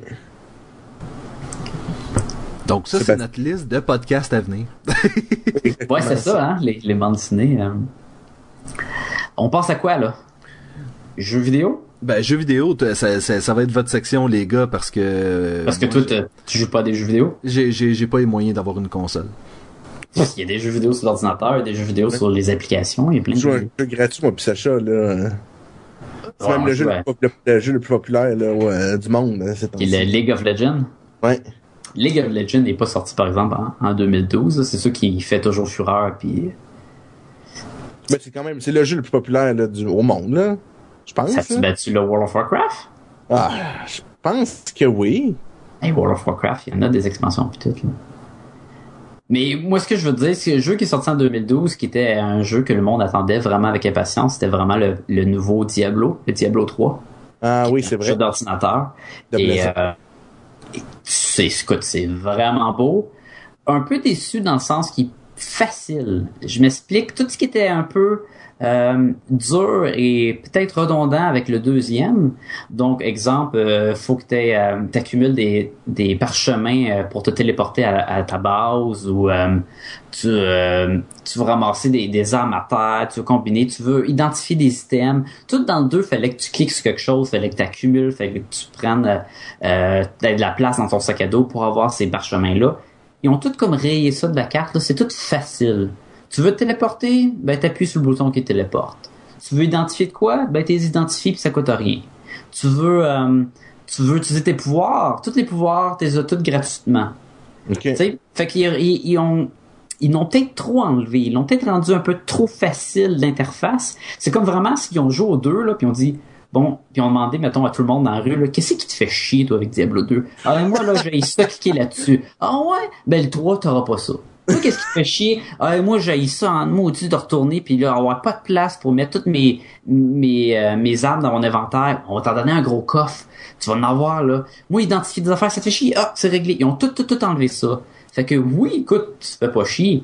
Mais à, un- à un certain point, jusqu'à Ça devient plate. C'est ça. Et, écoute, moi, le problème que j'avais avec le, le vieux Diablo, écoute, c'est des jeux super le fun, puis celui-là, le 3, est encore plus beau que le 2. Euh, les animations, là, entre les chapitres, mettons que c'est divisé en quatre chapitres, les scènes de, de films, c'est tellement beau, on dirait vraiment un vrai film, là. C'est science-fiction, c'est incroyable. Les Blizzard, ils sont vraiment bons dans leurs vidéos. C'est ça, ils sont donnés à, cœur joie, c'est, ça c'est incroyable, oui. Mais ce qui était plate avec le 2 et qui ont gardé encore, c'est que c'est un genre de jeu que, c'est un RPG qui appelle, donc ton personnage va augmenter de, level, de niveau, et tu vas donner plus fort, tu vas avoir plus de points d'habilité que tu vas pouvoir placer, tu vas avoir, euh, euh tu vas pouvoir transporter des armes plus forts, ok? et tu finis le jeu, puis c'est le genre de jeu que tu finis le jeu que tu peut-être niveau 30 sur 100. Et après ça, une fois que tu as fini le jeu, ce qui est pareil au 2 et au, troisième, et tu recommences le jeu, mais mettons qu'ils vont, là tu vas jouer à Nightmare, dans le fond qui va être à dur. Et c'est le même jeu, mais chaque méchant va faire plus mal, et ils vont avoir plus de points de vie, et toi tu vas avoir moins de résistance, mettons. Et quand tu vas l'avoir fini, mais là, tu vas jouer, mettons, à Super Nightmare ou à Hell ou à je sais pas quel nom qui a rapport avec l'enfer. Et là, le méchant va être encore plus fort, plus de points de vie, puis tout va être encore plus faible. Tout le temps, dans le fond, ça va être tout le temps plus dur, mais ça reste le même jeu. Il faut que tu ailles chercher de l'équipement, c'est l'équipement qui permet L'équipement qui va, c'est ça, puis ton niveau de d'expérience par personnage va augmenter. Sauf que ben, le méchant de lac 1 reste le méchant de lac 1 que tu vas battre trois fois, trois, quatre fois. Le méchant de lac 2 reste le méchant ça de se C'est ça, c'est tout le temps la même affaire. Il n'y a pas de C'est ça, donc tu n'auras pas de surprise. Tu vas finir le jeu, puis tu vas dire, bon, ben là, je sais tout où et où, quel méchant est là, puis, tu sais... C'était pas très long. C'est ça que moi les critiques très négatives j'ai entendu c'est que c'était pas très long. justement l'histoire est pas longue. T'as fait trois quatre fois mais elle est pas longue. Fait que à un moment donné mais une histoire que tu répètes. Tu sais, une histoire que tu répètes, c'en est plate. C'en est plate. Donc, un peu déçu.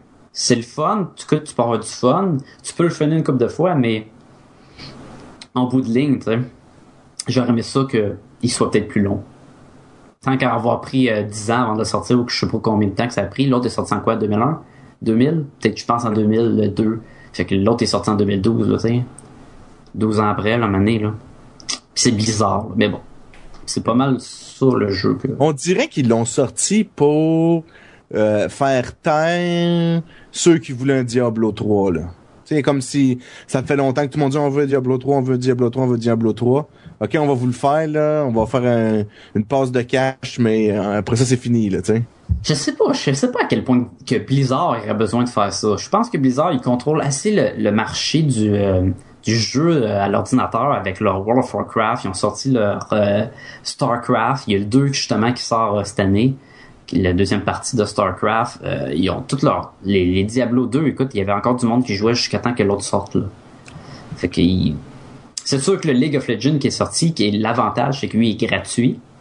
Même si je me rends compte que je paye de l'argent tous les mois dessus, mais. T'es pas obligé. Pas obligé, mais tu sais. T'es pas obligé. C'est pas obligé. Sinon, moi, les, les, les, les jeux comme, comme, comme, comme toi, le Diablo 3, euh, moi, c'est beaucoup League of Legends. Sinon, euh, sur euh, téléphone, iPad, moi, j'ai un Samsung Galaxy S2. Donc, j'ai Android. Sur Android, il y a un petit jeu que j'ai beaucoup apprécié cette année. Ça s'appelle Triple Town. De, comme trois villages, là, ou trois villes. Ah. C'est un petit jeu, dans le fond, c'est c'est un petit jeu de casse-tête où euh, tu combines, exemple, tu mets trois buissons, ça fait un arbre, tu mets trois arbres, ça fait une petite maison, tu mets trois petites maisons, ça fait une plus grosse maison. Puis à travers ça, t'as comme t'as comme pas le choix de mettre euh, l'item qui te donne. c'est comme un genre de Tetris. Là. faut que tu le places sur la map, l'item qui te donne. Fait qu'à un moment donné, tu deviens bloqué. Fait que l'idée, c'est de te débloquer avec, fait qu'il y a des petits patterns que tu peux t'amuser. Donc, c'est un petit jeu de casse-tête, puis tu fais des points à chaque fois que tu combines des trucs. Fait que tu peux aller, mettons, après les trois grosses maisons, ça fait des châteaux. Si tu fais trois châteaux, ça fait des euh, ça fait des tours volantes. Tu sais, tu peux monter de niveau comme ça. C'est assez addictif, là. Euh, euh addictif en français, c'est... Euh, que tu deviens accro? Oui, tu, tu, peux facilement devenir accro à ça, donc tu peux jouer assez longtemps sans t'en rendre compte. Puis un autre petit jeu euh, vraiment sympathique là, sans aucune prétention. Euh, c'est pas le, c'est pas le, meilleur jeu de l'univers là, mais moi j'aime beaucoup les petits tower defense. Donc c'est un concept, c'est une petite euh, une petite carte, là, une petite map. Donc tu places des tourettes, puis il y a des si tu veux des, des, des méchants ou en, anglais des creeps qui se promènent, puis tes tourettes les les faut que tu empêches les les creeps de passer d'un bord à l'autre de ton écran de téléphone. Puis euh, le, jeu que j'ai essayé s'appelle Fantazica. Ok. Fantastica, dans le fond, c'est au lieu d'être, c'est comme un, c'était comme un, au lieu d'être des, des tours qui vont tirer des missiles ou ces choses-là, c'est comme des personnages qui ont des habiletés. Comme exemple, il y a un personnage qui va frapper de, en, en corps à corps, puis lui va faire du, il va ralentir, donc il va faire un slow. Il y en a un autre qui va, il va lancer de loin, puis lui va faire du knockback, donc il va faire reculer le méchant. Puis le concept reste le même, c'est d'empêcher les, les, les, les, les, monstres de traverser l'écran. C'est des petits jeux là, euh, ben Seb qui me font passer du temps quand j'en ai à perdre. Moi, j'en ai un autre jeu euh, qui est sorti, je pense qu'il est sorti en 2012, à moins que ma mémoire me fait défaut, qui était le euh, Gotham Imposter. Ok. Hmm. Ouais, ouais, ouais.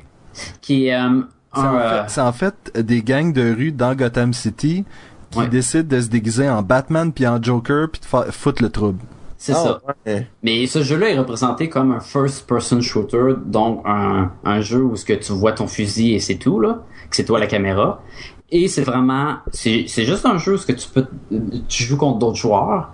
Euh, moi, je l'ai joué sur ma console de PlayStation 3, euh, probablement qui est peut-être sur d'autres consoles ou sur l'ordinateur, je pourrais pas vous dire, mais pour un petit shooter de même, là, ça en est le fun. T'as vraiment t'as le clan des Batman ou des Joker. Et ce qui est le fun, c'est que c'est comme un peu jouer à Quake ou à ces jeux-là où ce que t'as ton fusil puis t'as une map, puis là tout le monde saute partout puis se tire puis tu t'offres pas deux secondes. Là. Ça, ça reste comme ça.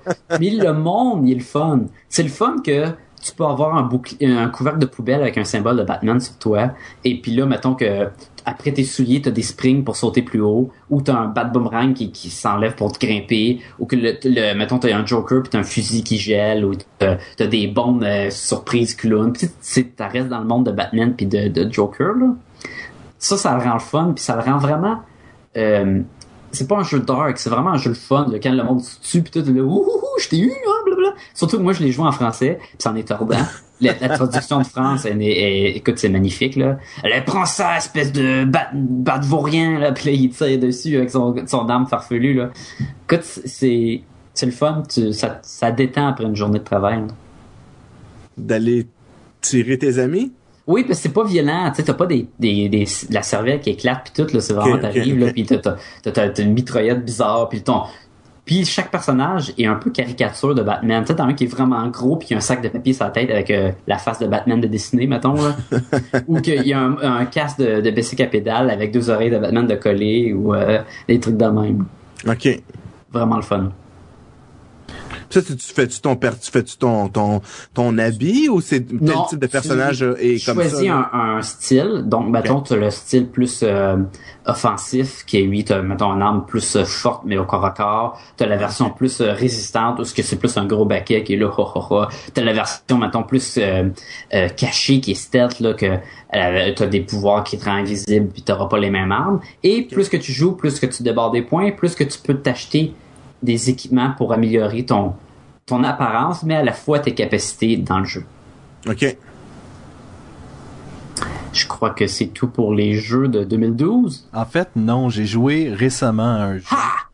En On le 2000 savait, on le savait que t'étais comme nous autres, Sébastien. J'ai joué en 2013 par contre, mais c'est un jeu de 2012.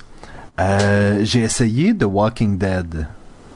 Ah oui, j'en ai entendu parler, ça, justement, dans le podcast. Et euh, je me suis pas rendu très loin parce que mon iPod est pas super puissant, mais euh, mais le jeu est intéressant dans le sens où euh, il y a des choses qui se passent tranquillement, tu fais des choix, puis les choix que tu fais viennent influencer les réactions des personnages euh, par rapport à toi.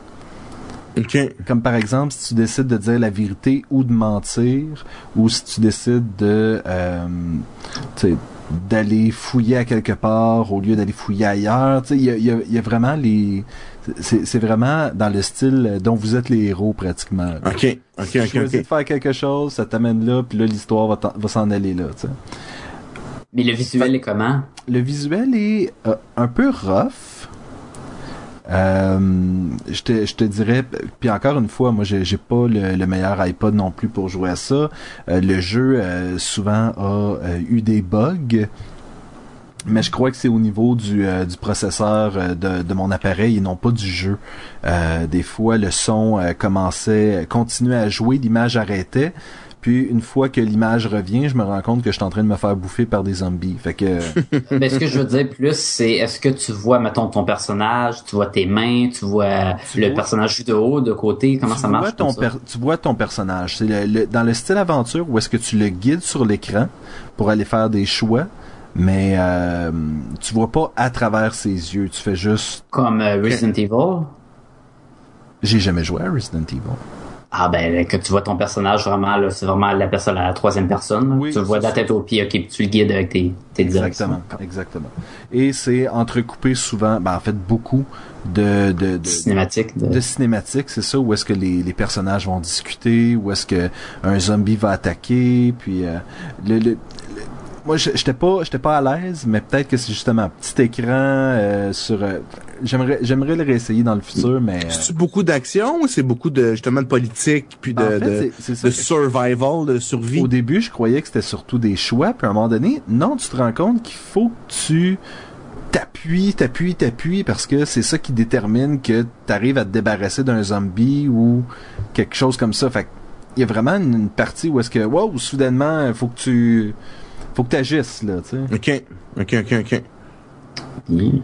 Et Ouais, selon, ouais. selon ce que je peux lire, il y a euh, cinq épisodes du jeu. Et euh, dans le même jeu, là, c'est juste que le jeu est divisé en cinq épisodes. Ok, ok, J'ai ok. à peine joué au premier épisode. Ok. Mais euh, je, je recommande de l'essayer, au moins. Ça vaut la peine. On est, on est un, un- quelqu'un qui était dans une voiture de police.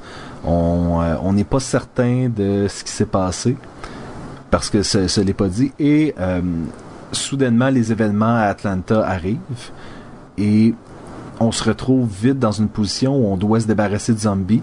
On rentre dans une maison, on rencontre une petite fille et là, faut la protéger pour le reste de, du jeu. Ah, ouais. Ouais.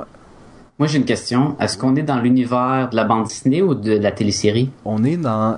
En fait, Kirkman aurait apparemment supervisé le jeu pour que ce soit quand même le plus proche possible de la bande dessinée. Mais je crois que stylistiquement parlant, on est vraiment près du. euh, de la, La de la- télésérie. de la, de la télésérie, exactement. Ok.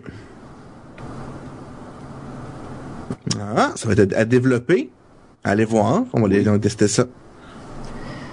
Bon, autre chose de 2012, on a parlé de films, de téléséries, de, De roman. dessinée, de romans. Écoute, qu'est-ce qui s'est passé en 2012?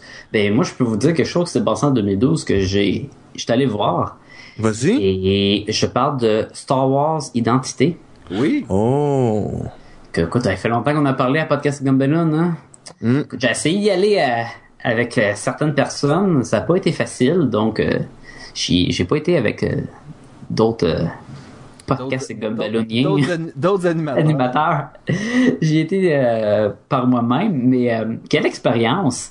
Euh, C'était très agréable d'aller voir le, le show de Star Wars. Pour les fans, surtout de l'univers de Star Wars, c'est sûr que pour ceux qui aiment pas Star Wars, ben pourquoi aller voir un show de Star Wars là? Ça serait un peu ridicule.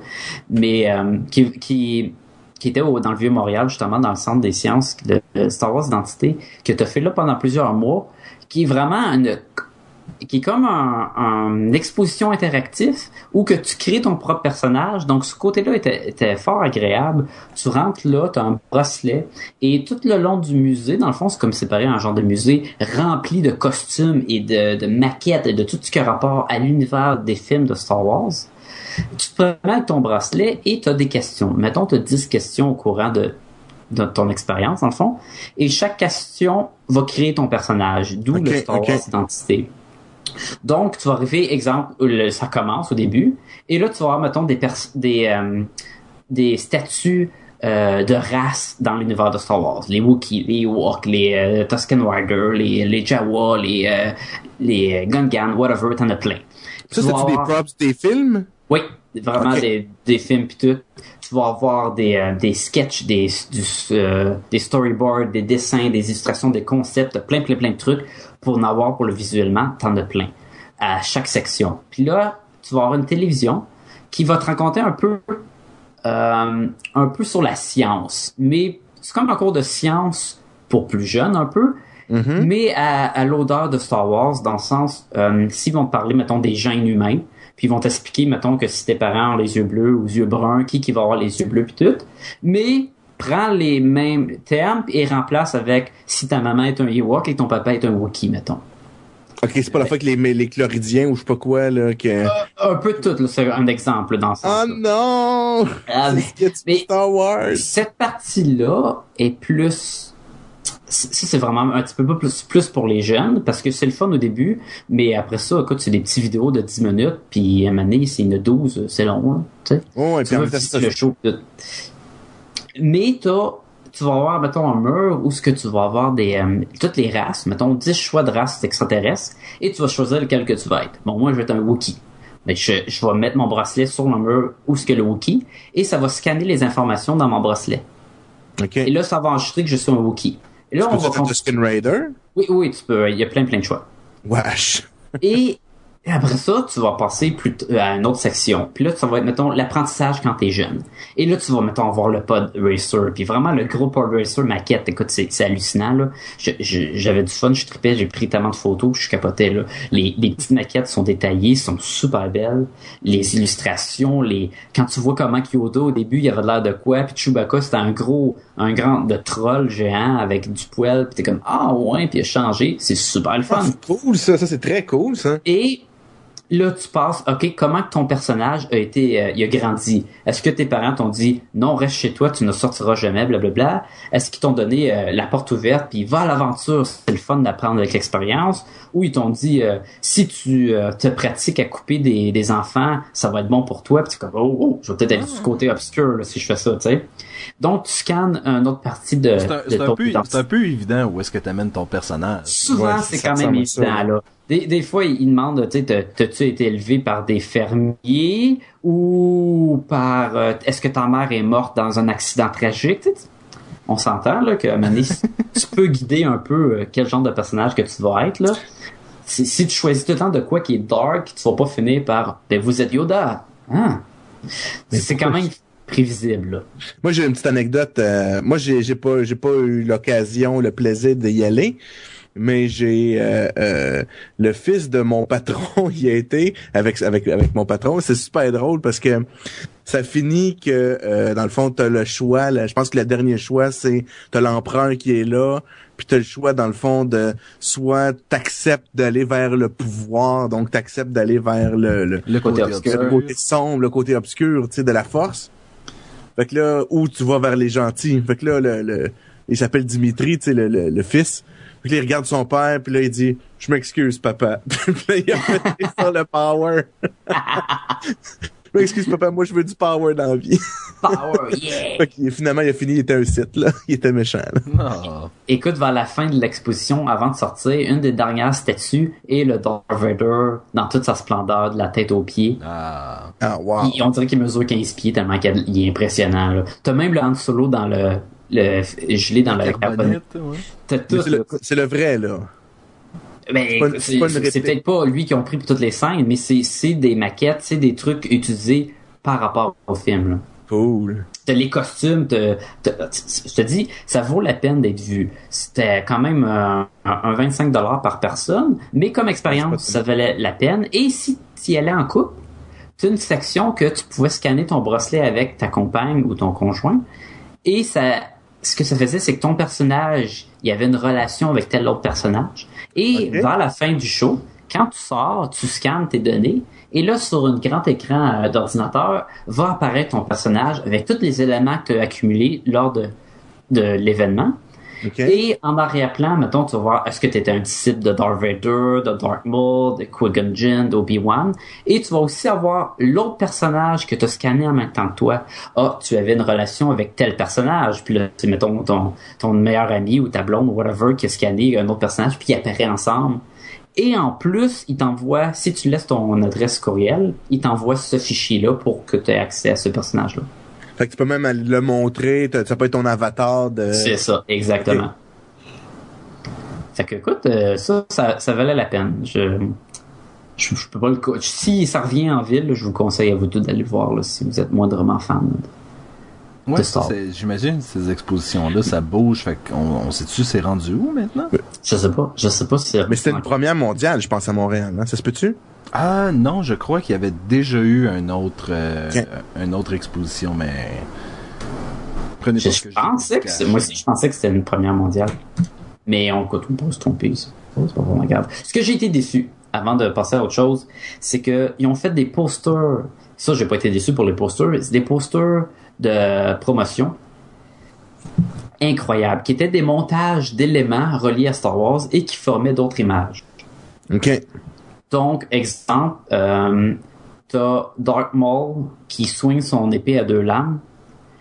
Une multitude de ce personnage-là, ensemble, fait le visage de Dark Maul. OK. T'as les vaisseaux, mettons, de, de, de la flotte en paix impériale qui forment le cast de Darth Vader. Le swamp, le marécage de Dagobah fait le visage de Yoda. Et écoute, ces posters-là, c'est des bijoux, c'est incroyable. Le détail qui est mis là-dedans, c'est incroyable. J'aurais voulu voir une exposition sur ça. Et ces posters de promotion, de promotion-là ne sont pas dans l'exposition. C'est juste pour attirer, une fois que tu, et c'est pour vendre après quand tu sors de là, puis si tu veux payer un plus, là. Mais une fois que tu es dans le show, t'en as pas de ça. C'est pas, c'est vraiment pas un show de Star Wars où on prend des éléments et on fait de quoi relier à Star Wars. Et ça, j'aurais aimé ça voir ça. J'aurais aimé ça d'en voir plus, puis il n'y en avait pas, puis j'ai été un peu déçu pour ça. Mais tu, peux, tu pouvais les acheter, par exemple. Oui. OK. C'est, c'est là que ton expérience coûte cher. L'exposition de Star Wars est présentement à Edmonton. Ah! Ah. Puis c'était-tu la, la, la première à Montréal? J'ai pas cette information-là. Ah, OK. Ah, ben, ok. Une autre euh, exposition que je suis allé voir qui mérite à peine d'en parler, mais qui était le euh, deuxième euh, Comic Con de Montréal, qui a eu lieu en décembre, en la fin de l'année. Qui écoute, si t'as été à lui de septembre, là, Le mini Comic Con, c'est comme ça que ça le mini Comic Con, mais il s'appelle mini, puis c'est c'est- pas pour rien. c'est pour une raison. Ah, écoute, c'est petit, c'est petit, il y a presque rien. Tu fais le tour en 20 minutes max, puis ça, ça t'a pris ton temps. Euh, écoute, il y avait plein de bons rabais. Comme marché aux puces, c'est super le fun parce qu'il y a plein de magasins qui sont encore là puis qui donnent des bons rabais sur leurs comics puis sur les Toi, produits. T'es revenu avec plein de livres. J'en voulais avec une pile de, de recueils pour lire pour faire d'autres podcasts. Fait que j'en ai acheté plein. J'ai, euh, écoute, j'ai, j'ai, j'ai trouvé plein de, de, de jouets le fun pour ça.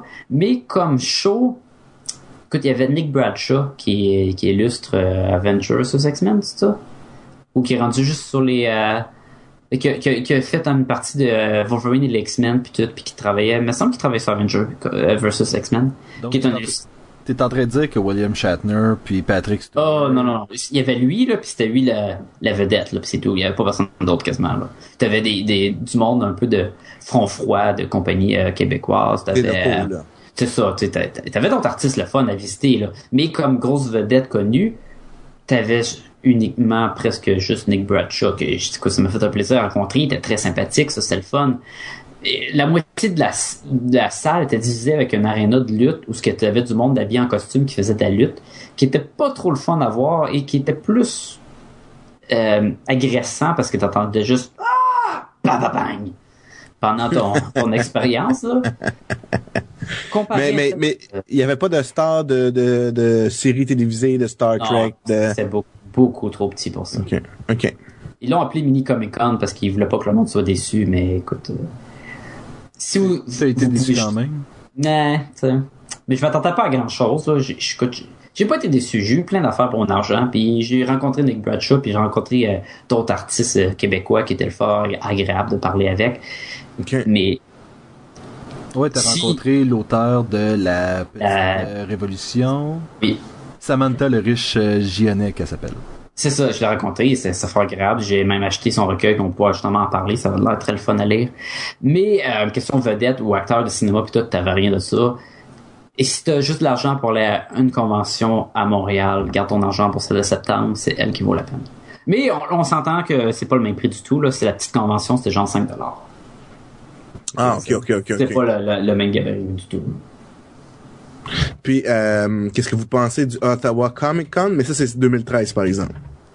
Mais là, Sébastien, Oui. en 2012, je sais que c'est c'est fait, c'est dur de parler de ça parce que on est un podcast, puis tu sais, on va pas parler de la compétition et des choses comme ça. Mais je sais pas pour toi, mais moi j'ai écouté des podcasts, puis je suis sûr que tu as écouté des podcasts. Oui. Ben, comme de fait, euh, Sacha, euh, oui. euh, ben, écoute, moi, euh, j'écoute depuis, euh, pas en fait depuis 2011, mais euh, toujours en 2012, euh, Mike and Tom Eat Snacks. Mike and Ah, Tom eat toune, snack. Mais oui. Internet. Mais, euh, mais oui, c'est et puis à chaque fois que les gens me demandent ah ouais mais c'est quoi ça Mike and Tom Eat Snacks, c'est dur de, de, de dire parce que le concept derrière ça s'explique bien, mais le podcast c'est pas ça. Non, c'est c'est vrai. Ben, c'est quoi le concept, mettons, pour que le monde qui. Le concept c'est que deux animateurs choisissent un snack et euh, en parlent et lui donnent une note. Genre, euh, genre euh, les nouvelles sortes de chips euh, Tostitos. Ou juste des Tostitos. Juste Ok. les Tostitos. OK. Avec peut-être une salsa. Peut-être. L'épisode prochain, le Joe Louis. Oh! C'est des Ah, choses comme ça. Oh, oui. Écoute, puis c'est fou combien il y en a des snacks, hein? Ah oui, quand même. Mais ce qui est drôle surtout, c'est que c'est un podcast qui est beaucoup plus accentué sur l'improvisation. C'est ça l'improvisation, ça dit? Oui, oui. Oui. Sur l'improvisation que sur le contenu. OK. Oui, parce que c'est euh, Tom Cavanaugh et, et Michael Ian Black qui ont tous les deux joué dans Ed. Michael Ian Black, c'est plus comme un stand-up comique. Tom Cavanaugh aussi fait euh, le film Yogi Bear. Il a joué dans la série Scrubs. Puis, Ouais. euh, tu sais, c'est- vraiment comme deux gars qui se sont rencontrés sur un plateau de tournage de Ed, puis qui ont décidé de devenir amis par la suite, et qui ont décidé de faire un podcast sur les snacks où est-ce qu'ils jasaient pendant des fois, des fois pendant 5 minutes du snack et 45 minutes de d'autres choses. Qui des fois que c'est vrai, des fois c'est même pas vrai. Des fois c'est leurs expériences dans la Deuxième Guerre mondiale où ce qui était coincé en deux chars d'assaut. C'est comme, ah ouais, hein? Je suis pas sûr que c'est vrai cette affaire-là. Là. Ou comment euh, tel autre acteur a eu le rôle dans... euh, ah, euh, Dans Deadwood? dans Deadwood euh, au lieu de lui parce qu'il y avait un, con- un concours de criage puis là il y avait plus de voix le lendemain puis C'est vraiment un podcast euh, humoristique, là. oui oui, oui. Ça, les gars, en plus, vous semblez dire que c'est des humoristes ou des acteurs Oui, comiques. oui, c'est ça. C'est sûr que ça porte à, la- la- la- justement là, à, à l'initiative puis euh, à l'im- à l'improvisation. oui Moi, je trouve que c'est tellement un bon podcast pour le multitasking, là, pour quand tu fais deux choses à la fois. Tu l'allumes Ok. ton podcast, tu travailles sur quelque chose, puis de temps en temps, tu dis, coudon de quoi qu'il parle? là? ils sont rendus où eux autres là là? Il est en train de parler de Mariah Carey, puis au début, il parlait des biscuits dans le lait, là. Des biscuits au chocolat dans le lait. T'es comme, quoi? De quoi tu parles? là? Il parle de popcorn, puis là, il, il parle de Madonna, là. Qu'est-ce qui se passe, là? et ils ont beaucoup de ce qu'on appelle des running gags où est-ce que un gag qui, qui est là depuis euh, le premier épisode va être encore là au à Ok. l'épisode 52 là OK. Ça fait combien de temps qu'ils run, eux autres, vous avez dit? Écoute, euh, ils ont commencé. Ça doit faire quoi, deux ans, max? Quelque Ça fait pas si longtemps ça. que ça. OK. À toutes Moi, les semaines ou? À toutes les semaines, si possible. OK. Moi, j'ai commencé à les découvrir en fin 2011, puis il était rendu à peu près à 40 épisodes ben je crois que c'est un autre podcast qui nous les avait fait découvrir qu'on peut Ah. mentionner, que j'écoute toujours, puis toi aussi d'ailleurs, oui qui est le, le fameux iFanboy. Oui, qui est un, un podcast sur la bande dessinée vraiment plus actuelle. C'est qu'est-ce qui sort de semaine en semaine? OK. Qui est aussi un podcast euh, anglophone. Le Mike and Tom, c'est anglophone, puis le iFanboy aussi, c'est anglophone. On a d'ailleurs- on a d'ailleurs appris euh, récemment une nouvelle triste. Un, un des trois animateurs qui a parti le podcast quitte. Euh, ben en fait, il quitte, c'est une, bonne nouvelle. Il va devenir éditeur euh, ou en tout cas quelque chose comme ça chez Image Comique. De iFanboy, là. Ouais, c'est ça. Puis c'est vraiment un trio que tu t'attaches et que imaginez le, le podcast sans ces trois animateurs-là, ça fait quelque chose. Parce qu'ils ont vraiment une belle synergie. Puis écoute, chacun ils ont leur force. Il y en a un qui est beaucoup plus euh, sur le, mettons, le monde de Marvel et X-Men. Un, c'est plus Batman, Superman. L'autre, c'est plus ce qui est plus indie, là, les, les comics, genre Preacher, euh, euh, Hellblazer, des affaires de même. Et ils viennent tous se compléter. Puis écoute, ils sont dans le milieu depuis euh, je sais pas combien d'années qu'ils font leur podcast. Ils ont dû fait 5 ans, 8 ans? C'est quoi qu'ils ont fait? Euh, sont rendus à quoi? Pas loin de 400. Euh, presque 400 épisodes. Ouais, ils sont dans leurs 300. épisodes, C'est ça. Fait qu'ils ont fait de, puis ils sont quand même impliqués. Il y en a qui connaissent dans, dans le milieu de, de la bande dessinée, ils connaissent des écrivains, des, des illustrateurs, puis tout. Donc ils savent de quoi qu'ils parlent. Et comme euh, Sébastien il mentionne, c'est plus sur la- les nouveautés. Donc chaque semaine ils ont leur épisode qui s'appelle le Pick of the Week. Donc il y en a un qui Ok. prend une bande dessinée qui est sortie, ils ont presque tout lu ce qui est sorti, ils en parlent, ils font un survol de tout ce qui est bon, puis après ça ils répondent à des questions, puis tout. Qui ont un, qu'on notre podcast est un peu basé là-dessus sur certains points, dans le sens qu'on parle de bande dessinée, puis On, on veut tendre vers on ça. peut- on chill, puis tout. C'est ça, c'est un- c'est un- c'est ce qui m'a fait à moi puis à Sébastien au début, c'est vraiment à force d'écouter ça. Et Mike et Tom, que j'ai dit crime, ça serait le fun d'en faire un aussi. Puis, mais, mais ça, est-ce qu'eux sont. Ils ont-tu du financement? Ils ont-tu. Dans le fond, faut-tu qu'ils payent leurs comics? Ça leur est-tu donné? Est-ce que savez-vous ça? Ah, c'est des gars qui achètent leur bande dessinée. Ils achètent leur bande dessinée, mais Fait il- qu'ils pendant sont au courant ils de sont- tout, là.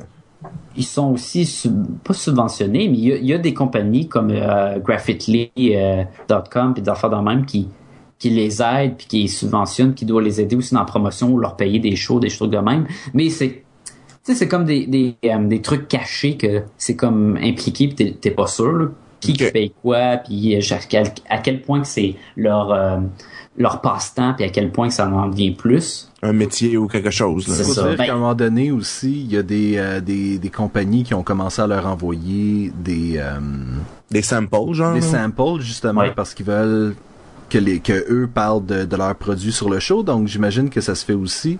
Parce qu'ils ont quand même une bonne communauté du côté de la bande dessinée. Il y a un gros fan club. Il y a beaucoup de monde qui les suivent là, régulièrement. Là.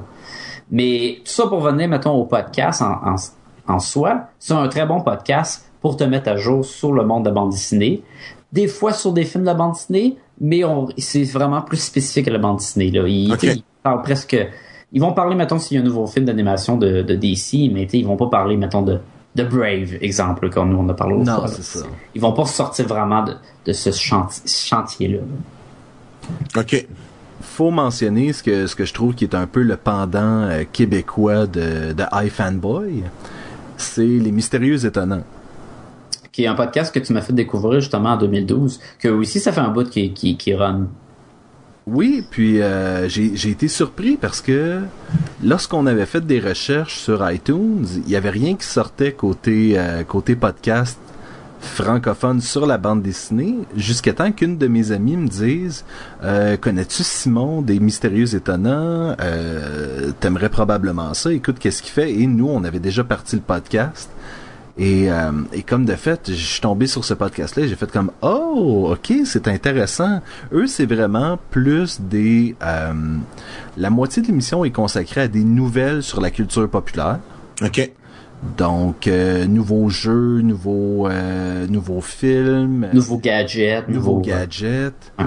Euh, et puis, le reste de l'émission est consacré souvent à une bande dessinée. OK. Qui est pas nécessairement la bande dessinée qui est euh, de l'heure qui est sortie, mais qui peut, là, on décide de parler de justement de Project Manhattan, ben il en parle. Que ce soit sorti il y a une couple de mois ou que ça fasse un an, il parle d'un sujet aléatoire comme ça. Mais c'est des épisodes quand même chargés de de deux heures faciles avec de la musique parce que ils sont situés, je pense, à, à Lucam, c'est où c'est à McGill, c'est où c'est qu'ils sont? C'est- C'est Choc FM, donc je pense que C'est Lucam, ça. C'est Lucam. c'est- Oui. Donc c'est ça, eux, ils enregistrent à partir des studios justement de, de radio de là-bas. là. OK, donc ils mettent de la musique en plus, là. Donc, c'est-tu des pièces qui ont rapport avec, ou c'est leur, leur, leur Il y a- il y a- sixième, ou c'est, euh, Il y a souvent une pièce musicale en plein milieu, puis une pièce musicale à la fin, et c'est eux qui font le choix de... Ce qu'ils vont faire le tour, ouais. Donc des fois, ça a rapport peut-être avec la bande dessinée dont ils parlent, des fois, ça c'est juste quelque chose qu'ils ont trouvé intéressant. Euh, comme par exemple, pendant... euh, ils ont fait un podcast sur la petite révolution, puis ils ont mis une des chansons qui est dans la bande dessinée, puis je trouvais ça intéressant, justement. Ça, c'est bien. Ah. c'est ça, des fois tu veux tu, tu veux essayer de mettre l'ambiance là-dessus, puis eux autres ils ont vraiment réussi à faire ça à ce moment-là, là, donc euh, chapeau les boys. Ouais, ouais, ouais. Et euh, moi, dernier podcast que je voudrais parler, en fait, c'est un peu, euh, ça vient un peu des, euh, de la même boîte que iFanboy. C'est euh, Fuzzy Typewriter. Ah oui. On écoute tellement les mêmes affaires. Et c'est un auteur qui écrit pour le site web d'iFanboy, Paul Montgomery. Et ah, j'oublie complètement le nom de, de son acolyte. Mais Mais ça change, pas toujours ça même. change, c'est ça. Et souvent, ce qu'ils vont faire, c'est prendre un sujet de... hum, Ben, comme par exemple, le film de la planète des singes sortait, le, Ouais. le plus récent, Rise of the Planet of the Apes. Ça. Et eux ont décidé de se retaper tous les films de la planète des singes. et chaque film a été un podcast. Ouais. Oh! On fait la même chose avec euh, la franchise des Aliens Oui, avant que vrai. Prometheus sorte. Et ils ont même fait une version, je pense, un podcast sur les jouets puis la promotion puis les le extra de, de Alien. Là. Fait qu'eux, ils vont rentrer vraiment dans le sujet là, puis ils en parlent puis écoute, ils- mais qui reste encore dans des chummies qui parlent d'un sujet qu'ils aiment. Mais ça, je trouve ça vraiment intéressant, justement, de prendre un sujet, un, un, un film, pouvoir y aller en profondeur comme ça, de dire, OK, ben là, aujourd'hui, on fait le 1, après ça, le 2, le 3. C'est un Ouais. peu ce qu'on essaie de faire avec nos trilogies de, de super-héros, euh, toi puis moi. Ouais. C'est c'est de prendre vraiment comme une section de, de culture populaire, puis de la décortiquer un peu, histoire de la faire découvrir aux gens, puis aussi de, de trouver des trucs que peut-être qu'on n'avait pas remarqué, peut-être que, tu sais, peut-être que moi j'ai perçu ça d'une façon, euh, des fois peut-être que toi t'as perçu ça d'une autre façon. Il y a, il y a- il y a toujours une perspective intéressante, je trouve, qui est apportée là-dedans. Plein de bons podcasts à, à écouter. Mais surtout, Mais, mais moi, excuse-moi, j'avais une question sur celui-là. Est-ce que c'est euh, sont-tu très longs? Parce qu'il me semble si t'en fais si tu passes toutes les planètes les planètes of the Apes, là, t'en as pour euh, euh, si t'en fais un par semaine, là, t'en as pour trois mois, là. Sont sont, ils sont ben assez non. longs.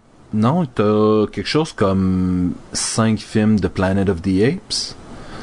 T'en as pas plus que ça? Non, T'en as plus que ça. Ben, ils ont Non. fait le Tim Burton? Ils ont pas fait Tim Burton. Qu'ils en Ok, font ok. moins. Puis euh, Parce ben, qu'il y a à peu près 5 plus le Tim Burton Ils ont- plus le Rise. ils ont pas fait ben c'est ça, ils ont pas fait Tim Burton, ils ont pas parlé du dessin animé, puis ils ont pas parlé, je pense qu'il y avait eu une série de téléfilms là. Ok, ok, moi j'avais les téléfilms dans la tête. Ok. Non, c'est ça, peut-être que Mais c'est quand même euh, des, des podcasts qui peuvent toffer jusqu'à une heure, deux heures le podcast s'ils ont besoin. là. Mais moi, je suis, je suis un amateur justement de ce, de ce genre de format-là, donc. on des- en a- fait du podcast. Ben c'est ça, mais il y a des, mais nous on essaie de garder, on essa- on essaie en tout cas des fois de garder ça à 45 minutes à l'intérieur d'une heure. Comme aujourd'hui. comme aujourd'hui. Et euh, mais non, mais moi j'aime ça un podcast qui va vraiment, euh, ils vont vraiment jusqu'au bout du sujet, puis on arrête le, le- on arrête euh, l'enregistrement Quand c'est le fini. sujet- quand le sujet est épuisé, quand on n'a plus Mm. rien à dire. là. Écoute, ils l'ont dit, ils l'ont traité dans un épisode qui était formidable de euh, Les Mystérieux Étonnants, où ce qui était comme l'épisode All-Star, où ils ont invité plein de différents podcasts québécois à se réunir autour d'une terrasse et prendre une bière et de jaser de leur podcast. C'était un très Et- bon épisode. C'est un très bon épisode. Et le sujet est, est, est venu de, de dire que tu peux pas faire un podcast avec une durée qui va plaire à tout le monde parce que pour certains, c'est tant que tu as de quoi dire, ils vont aimer ça. Pour certains, après une demi-heure, ils portent plus attention. Pour d'autres, ils en veulent pour deux heures. Donc, l'idéal, c'est vraiment de faire ton podcast et quand tu plus rien à dire ou quand tu sens que tu n'as trop dit, c'est là que tu finis, je pense. En fait, moi, j'avais aimé le commentaire. Il y a des gens qui s'attendent à ce que ça dure exactement le temps que ça prend pour se rendre de la maison au travail ou vice versa. Puis, tu peux pas, tu peux pas te baser là-dessus, là. Oui, un... c'est bien trop aléatoire, ça. Non, c'est ça.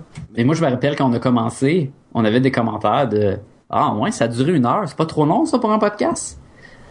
C'est Comme, mais non, c'est, ça dépend qu'est-ce qu'on a à dire, puis ça dépend jusqu'à quand tu veux l'écouter, parce que peut-être qu'une demi-heure, c'est trop long pour toi aussi. Mhm, mhm. Fait que les gars, ça conclut un peu le, la revue de l'année 2012. Il s'en est passé en tout cas des affaires cette année. Ben, ça, c'est bien vrai. Et, et, et il va probablement s'en passer davantage en 2013. On va essayer de rester le plus possible euh, au fait des nouveaux trucs qui sortent. Euh, on a, moi, ce que, ce que j'aimerais beaucoup, en tout cas, si j'avais un souhait pour 2013, c'est de pouvoir aller à, à tout ce qu'on a manqué en 2012. Là, si j'avais pu aller à Star Wars, si, euh, écoute, il y a, il y a- il y a- il y a tellement de choses à voir tout le temps. Et podcast, podcast et Gumballoon y sera.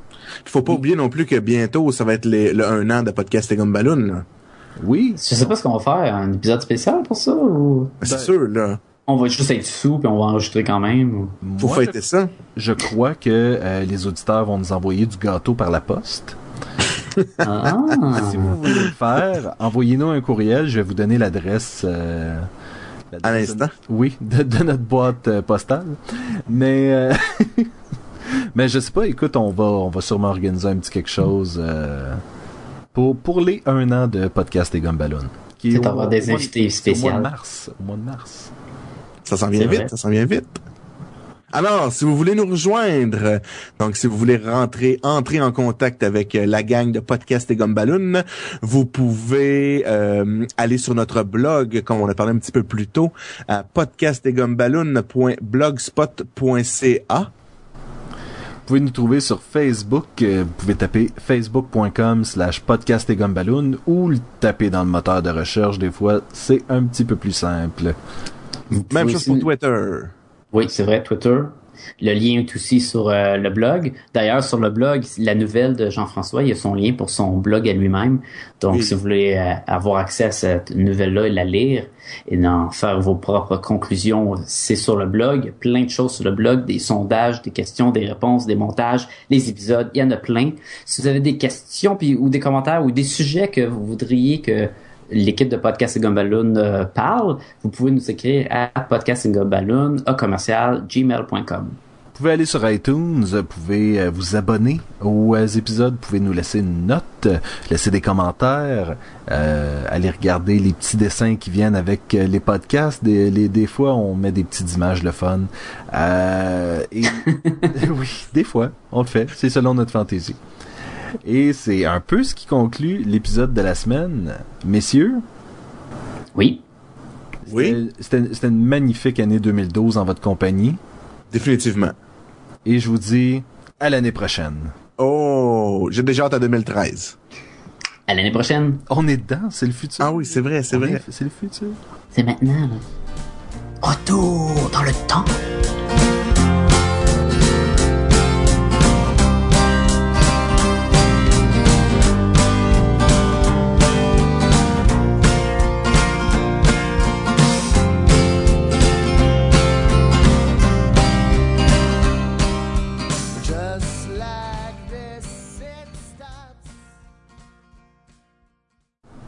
C'est un peu comme euh, quand ils ont euh, traduit euh, Take My Breath Away par euh, Le Bleu des Regrets, dans le fond.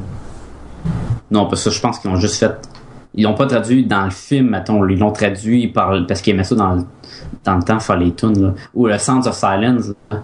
Tu disais, il faut, faut pas, toucher toucher aux oiseaux dans les dans champs. champ. Ça, j'en pense à votre affaire. Ouais, ouais, rien qu'une opinion là-dessus, c'est... Ah.